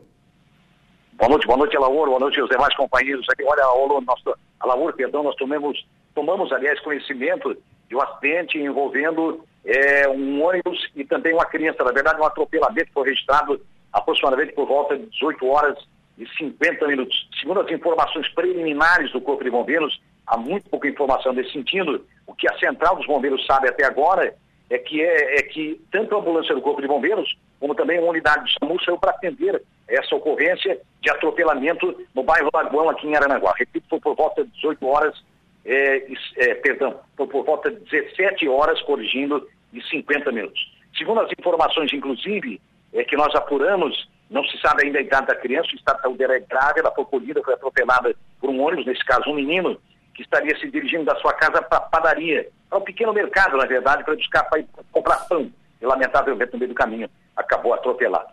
O, informações também dão conta de que é, tanto a ambulância dos bombeiros como também é, a equipe do SAMU atendeu a criança durante aproximadamente 20 ou 30 minutos. Não se sabe qual é o estado de saúde, provavelmente é um estado de saúde grave, a suspeita até de que a criança pode ter ido a óbito, enfim, mas de qualquer maneira, tanto a guarnição dos bombeiros como também é, da unidade de SAMU prestam atendimento e a essa altura a gente já presume que a criança tenha sido encaminhada para o hospital regional aqui em Aranguá. Repito, então, corrigindo é, o horário, né? 17 horas e 50 minutos foi exatamente o horário que a ambulância deixou o Corpo de Bombeiros para atender essa ocorrência que é ali perto, que o bairro Lagoão fica muito próximo, portanto, da onde está a unidade do Corpo de Bombeiros. E a gente vai torcer que realmente é, é, que não seja realmente tão grave o quadro e que realmente essa criança escape com vida. Um menino, repito, um garoto que saiu para comprar pão no mercadinho e acabou atropelado por um ônibus. A gente vai ter mais detalhes, possivelmente, amanhã na programação da Subaranguá e, é claro, é, um pouco mais tarde também no portal da emissora, viu, Alaor? Obrigado, Jairo. Tenha uma boa noite. Estamos aqui à disposição. Prioridade é sua com a nossa reportagem na rua. Tá aí, 18 horas e 41 minutos. Infelizmente, um, um acidente, um atropelamento sendo registrado aqui em Araranguá. Uma criança, um menino, não temos ainda a idade, identificação, muito menos. É, também o próprio estado de saúde dessa criança sendo atropelado por um ônibus instantes atrás aqui em Araranguá. Lucas, pode concluir. Não, primeiramente só torcer que esteja tudo bem, né? Que, que a criança possa é, estar bem aí após esse, esse acidente. Mas a gente estava falando ali, voltando ao assunto, né, sobre a questão das, é, dos convênios, é, muito, muito, difícil de se observar por tudo isso que tem dito. Acho que a, a própria vinda do governador aqui a Araranguá, né, tá, tá muito claro, assim, que é, conversando individualmente, poucas coisas vão, vão serem resolvidas, né? Vai resolver um aqui, um ali e tal. E essa história de prioridade é, é aquilo que o Saulo diz, é muita coisa que vai ficar pelo caminho. E até aí eu começo a pensar que até as começadas, viu? Mas eu estou me referindo às começadas, não estou me referindo às que não estão começadas, essa eu não é. acredito, essa acabou. Eu estou me referindo às que já começaram. Os prefeitos vão ter problemas com essas obras que já começaram, que estão em andamento. Agora as fazendo. Que, as que não começaram, esquece. Agora. difícil. Agora, eu só preciso fazer uma observação, viu? Porque por muitas vezes, inclusive aqui nesse espaço, a gente falou que a arrecadação dos anos anteriores ela era uma arrecadação atípica. Sim. Era, ela era uma arrecadação. Não acho que seja um motivo para não, não concluir as obras que estão em andamento. Acho que você pode rever prazos, acho que você pode talvez jogar um pouco dessa, desses convênios para frente para que essas obras sejam concluídas. Acho que existem al- alternativas. Agora, se sabia que o Estado tinha uma arrecadação atípica e que tinha a questão da dívida, que não estava sendo paga e que voltou a ser paga nesse ano. Fazendo um exercício de passadologia, vocês acreditam que se de repente Carlos Moisés tivesse vencido as eleições, esse plano mil teria continuado? Teria dificuldade. Teria dificuldade. A arrecadação não era aquela, né? Não, aí é que tá. Nisso, a equipe do Jorginho, do Jorginho Melo tem razão e não é preciso ser economista para entender. Durante a pandemia, dois anos, veio dinheiro de rodo do governo estadual, federal, Federal. perdão. né? O Estado deixou de pagar sua dívida com a União. Não é que perdoou a dívida, deixaram de pagar naquele momento. né? A arrecadação subiu. E, por exemplo, só nos combustíveis ali, que depois baixaram a alíquota, o ICMS, olha a arrecadação que tinha. Então, havia perspectiva, havia dinheiro. Agora, a não ser que o Moisés tivesse guardado dinheiro do cofre para terminar o plano mil. Eu sempre achei, desde o início, quando vi esse negócio, a primeira vez que eu ouvi falar desse plano mil foi o prefeito César que me falou. Ah, o plano mil do governo. Aí teve lançamento depois, né? Mas bem antes, ele já, já vinha falando, ele me deu uma entrevista e falou. Quando ele disse, ó, vai dar mil reais por habitante do município, Aranaguá vai ganhar 70 milhões. Eu achei, olha, o Criciúma, então, 300 e poucos milhões. Achei demais, mas enfim, né? Não vamos deixar de acreditar no homem, né? Deixa o homem trabalhar. E o Moisés teria dificuldade, sim. Então eu acho que essas obras que não começaram, isso esquece. Isso aí esquece. As obras que estão em andamento terão dificuldades também.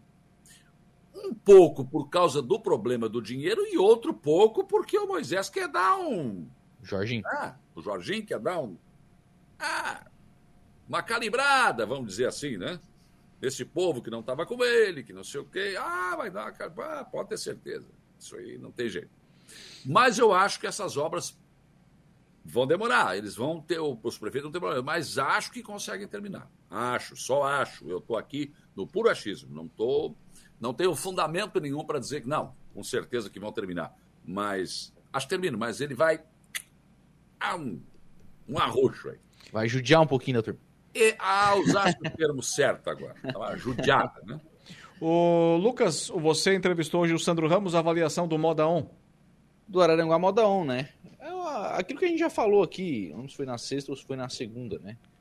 É, ele não é o evento popular que se cobra que a prefeitura de Araranguá, que a cidade de Araranguá tem, que o município organize, não é, não era essa a concepção.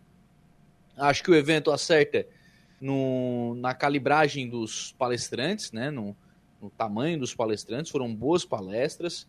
O, o que o pessoal está comentando, né? Que o Sandrinho passou aí, que o pessoal está comentando é, de, bom, de, de um bom conteúdo que foi, foi levado. A organização foi muito bacana, e aí eu, eu posso falar porque eu estive lá, a organização estava, o lugar estava muito legal, né, a- os estandes todos muito bem apresentados, né, tinha, o evento estava muito bem organizado. Agora, a questão é o público, né? Acho que tem algumas questões a serem analisadas com relação ao público. A, a tal da inscrição para o evento ou para o dia de evento estaria numa palestra, depois ia embora. Depois lá no meio do dia ele voltava para ir numa palestra, depois ia de noite, né, quando dava vontade. É, talvez fazer inscrição por palestra. Acho que faltou, foi uma coisa que eu falei isso pro, pro Sandrinho hoje, pelo que eu percebi, faltou o chão de fábrica, né? Faltou ah, de fato a costureira, de fato aquela pessoa que trabalha na confecção. É, uma crítica, de certa forma, velada, né, de que as empresas também não acreditam nesse tipo de, de capacitação, de que também não é, faltou um pouco do, do abraçar desta ideia de, por parte do, do setor. Mas é um evento que tem algum, bons pontos positivos. Acho que não é para encerrar o evento, para não realizar ano que vem, não nada disso. É, mas acho que tem algumas coisas a serem ainda, ainda ajustadas para que se tenha, né, pelo menos mais próximo de inscrição e de participação, mas mais de mil pessoas passaram pelo evento pelos, pelos três dias. E o Sandrinho falou também sobre Natal-Verão.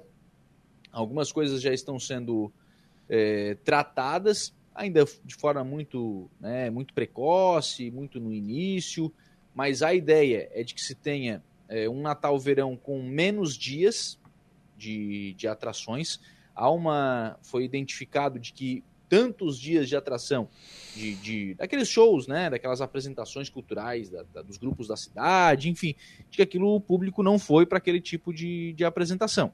Então a ideia é concentrar isso em menos dias para tentar levar algumas atrações de forma mais, né, algumas atrações que chamem mais a atenção das pessoas e eu senti muito muita vontade ou muito muita expectativa, né, muita aposta na parada de Natal. Foi realizada a primeira no, no ano passado, ela foi realizada meio que em cima da hora, né, mas mesmo assim foi, foi bacana. E esse ano o pessoal quer fazer de fato uma boa parada de Natal o que deu para sentir com relação à questão do Natal-Verão para esse ano. Eu quero falar sobre o Moda On e dizer o seguinte: um evento que teve participação de, em média, mil pessoas, já não nasceu pequeno, ele já nasceu de um porte médio. Eu concordo que eu acho que não adianta você querer fazer palestras sexta-feira à tarde e querer que o pessoal da facção vá, não vão. Não vão, estão trabalhando. Ah, é dia útil. Então pode começar na quinta e na sexta e no sábado, mas tem que ser sempre à noite. Não dá para ter palestra de à tarde em dia útil. Aí você vai. Né? O público já é restrito. E a outra coisa, foi a primeira, primeira edição. Sim, sim. Uma semente foi plantada. Agora, eu acho que tem que fazer um trabalho, não sei se, não conheço o bastidor, né, mas tem que fazer um trabalho antecipado com esse povo aí, né? O pessoal das facções dizer da importância, explicar, vem cá, chega aqui, isso aqui vai ser importante. Você vai ouvir pessoas que começaram pequenos como você, ou menos do que isso, e hoje são grandes. Você vai ter essa oportunidade. Tem que convencer esse povo, tem que ser aos pouquinhos. Né? E foi a primeira, primeira. E é claro que o, o, o, os erros que, em tese, possam ter sido cometidos, acredito que podem ser podem ser, digamos, eh, corrigidos, né? se é que a, que a palavra corrigir é o, é o correto, pode ser aprimorado, enfim. Mas acho que é um evento bastante interessante, sim. Aqui não repercutiu tanto, repercutiu mais fora do mundo da moda. É, é, é que pelo, pelo fato de ser um evento segmentado, né? É, exato. Então você vê, teve gente de fora da fora do estado, inclusive, de outras regiões do estado. Blumenau é um outro polo têxtil bastante forte. Veio gente de Blumenau para assistir palestras que você não encontra gratuitas é. e que estavam aqui no Moda On. Eu, eu acho que, é um dos nomes, né? que esse, que esse é o, é o fator principal. É ligar a imagem do município ao setor de confecção, ao setor de moda. Sim. É, essa aí é uma grande sacada. E agora o pessoal da comunicação tem que aproveitar e fazer aí essa, essa ligação, né? É... Sobre o Natal Verão, eu espero muito do Natal Verão. Eu espero muito. Porque agora praça, né, o, calçadão não estão prontos, mas vão estar em dezembro. E eu espero que seja adaptada uma programação para usar bem. O calçadão, a praça, tudo, todos esses equipamentos, tem que ser usado, tem que ter. Eu concordo que esse negócio tá, é muito legal, né? Apresentações culturais, mas ninguém sai de casa para ver, gente. Já está mais do que provado. Teve apresentações para 10 pessoas, para 5 pessoas. Então, não adianta, isso não chama público, não adianta. Eu falei isso aqui no Natal do ano passado, né? Minha é. filha foi fazer uma apresentação, tava os pais lá. Então, e só? Muito bonitinho, mas nós para nós, né? Pois então, é muito pouco, isso não adianta. Não adianta insistir nesse modelo, tem que mudar esse modelo. Não adianta, esse modelo tem que mudar. Queira ou não queira, como é que tinha aquela, queira ou não queira, tome café se queira, é por aí. Vai ter que mudar. Então, a parada de Natal, sim, essa foi a primeira, foi de última hora, e olha o sucesso que foi. É por aí o caminho. Essa deve ser mantida e aprimorada. Não é? Então, acho que. Ah, tem que feitar a cidade toda. Eu acho que não tem que feitar a cidade toda. Não concordo com isso. Primeiro, vai sair muito caro. E aí não adianta você botar uma, lâmpada, uma lâmpadazinha aqui, uma outra lá, só para dizer, ah, tinha iluminação em toda a cidade. Não resolve. Não resolve. Capricha no centro da cidade e ponto. Para que as pessoas se encontrem no centro. Pronto, deu. Mas faz o negócio de tirar o chapéu e trazem um show nacional, um, sei lá, ou regional, mas uma coisa de peso. Pronto. E não pode, não precisa ser também tantos dias, né? A cidade ilumina sim, lá em novembro, já começa a deixar pronto, criar o clima de Natal, mas não precisa ter programação. Deixa assim. ou bota no máximo um trenzinho, alguma coisa assim, pronto, vamos lá. E acho que nós temos que partir para uma coisa mais substancial no Natal Verão. E pegar as coisas que deram certo, a parada de verão de, de Natal é uma, né? E aprimorar outras coisas aí que possam, que possam somar. Eu espero um grande Natal Verão. Não tem mais. Desculpa, acabou a pandemia, a praça vai estar pronta, o calçadão vai estar pronto, nós vamos ter tudo para fazer uma grande, um grande Natal Verão. Acredito eu, um dos maiores desde o início da sua história. Tomara, essa é a minha expectativa. É a minha, pelo menos. E eu quero ver uma grande festa em Aranaguá. Senhores. Para ficar uma de política, Anísio ah. Premoli no Podemos. E ele vai organizar aí a, o diretório executivo do partido, pelo menos foi o que disse hoje o deputado Palhoça, né? Porque é isso aí. O Anísio está responsável por organizar o Podemos, porque vai sair um povo do Podemos. O Kila e seu grupo vão sair. Né? E aí eu pensei, o Podemos acabou. Não, não acabou. O Anísio vai para o Podemos. E a intenção é nominata de candidatos a vereadores e possibilidade de participação numa chapa majoritária. Vamos ver o que, que sai desse cardo. Senhores. Turati vai junto? Hein? Turati vai junto? Daí não sei te dizer. Não posso te dar essa informação. Mas faz parte do grupo, né? Do Anísio. Fez parte, pelo menos. Sim. Hoje tem Flávio Filho Cast. Daqui a é, então vamos lá, né? O, o convidado dele hoje é o chefe lá da Coperjo, Vanir Zanata. O Vanir Zanata. É, o Flavinho escolhe só os seus convidados a dedo ali, né? E, e para fechar mesmo, eu quero deixar só, um, só um, tá uma interrogação. Tá Pense nisso enquanto lhes desejo boa noite. Santa Catarina tem quase 98% de ocupação de leitos de UTI. Né? 98. Anuncia mais 120 vagas. Não está na hora de parar de aumentar as vagas, e, ou além de parar de, de, de continuar as, de aumentar as vagas, saber por que, que o povo está ficando doente desse jeito? O que, que está acontecendo? Será que vão fazer que nem o Covid, ao invés de conseguir uma, um remédio, procurar uma vacina? Será possível? Só eu estou vendo isso? O que está vendo? Por que tanta infecção? Por que tanto. Hein? É normal isso? Não, normal não é. Isso é resquício do Covid? Isso é resquício do quê? O que está acontecendo? Ninguém fala nada sobre isso. Só se fala sobre o número de ocupação, percentual, que está apavorante, enfim, mas o que é que está acontecendo? Secretários de saúde, médicos, doutores, infectologistas. É a interrogação que eu digo, que eu deixo. Falando em influenza, falando em Covid, Saulo, tem um recado aquele. Ah, sim, e eu recomendo para você, não é que é para você morrer, eu digo sempre isso. O nosso plano de assistência familiar Santa Terezinha. Lá você tem descontos na farmácia, eh, no médico, no dentista, em vários lugares, só com o que você poupa aí desses descontos, você já, já paga tranquilamente. A prestaçãozinha, a mensalidade é bem pequenininha, né? Você pode ter cadeira de roda, é uma série de vantagens. Você vai ter assistência para sua família. E depois, lá no final, se você precisar, tem o funeral normal ou então a normal, convencional, né? Ou então você pode optar pelo crematório. Eu recomendo, vai lá, fala com o Carlos, com a turma do Carlos, o pessoal está sempre disposto, vai na sua casa, vai na sua empresa, pode fazer um para a empresa toda, para a sua família, enfim.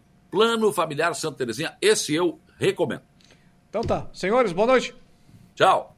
Um abraço, até amanhã.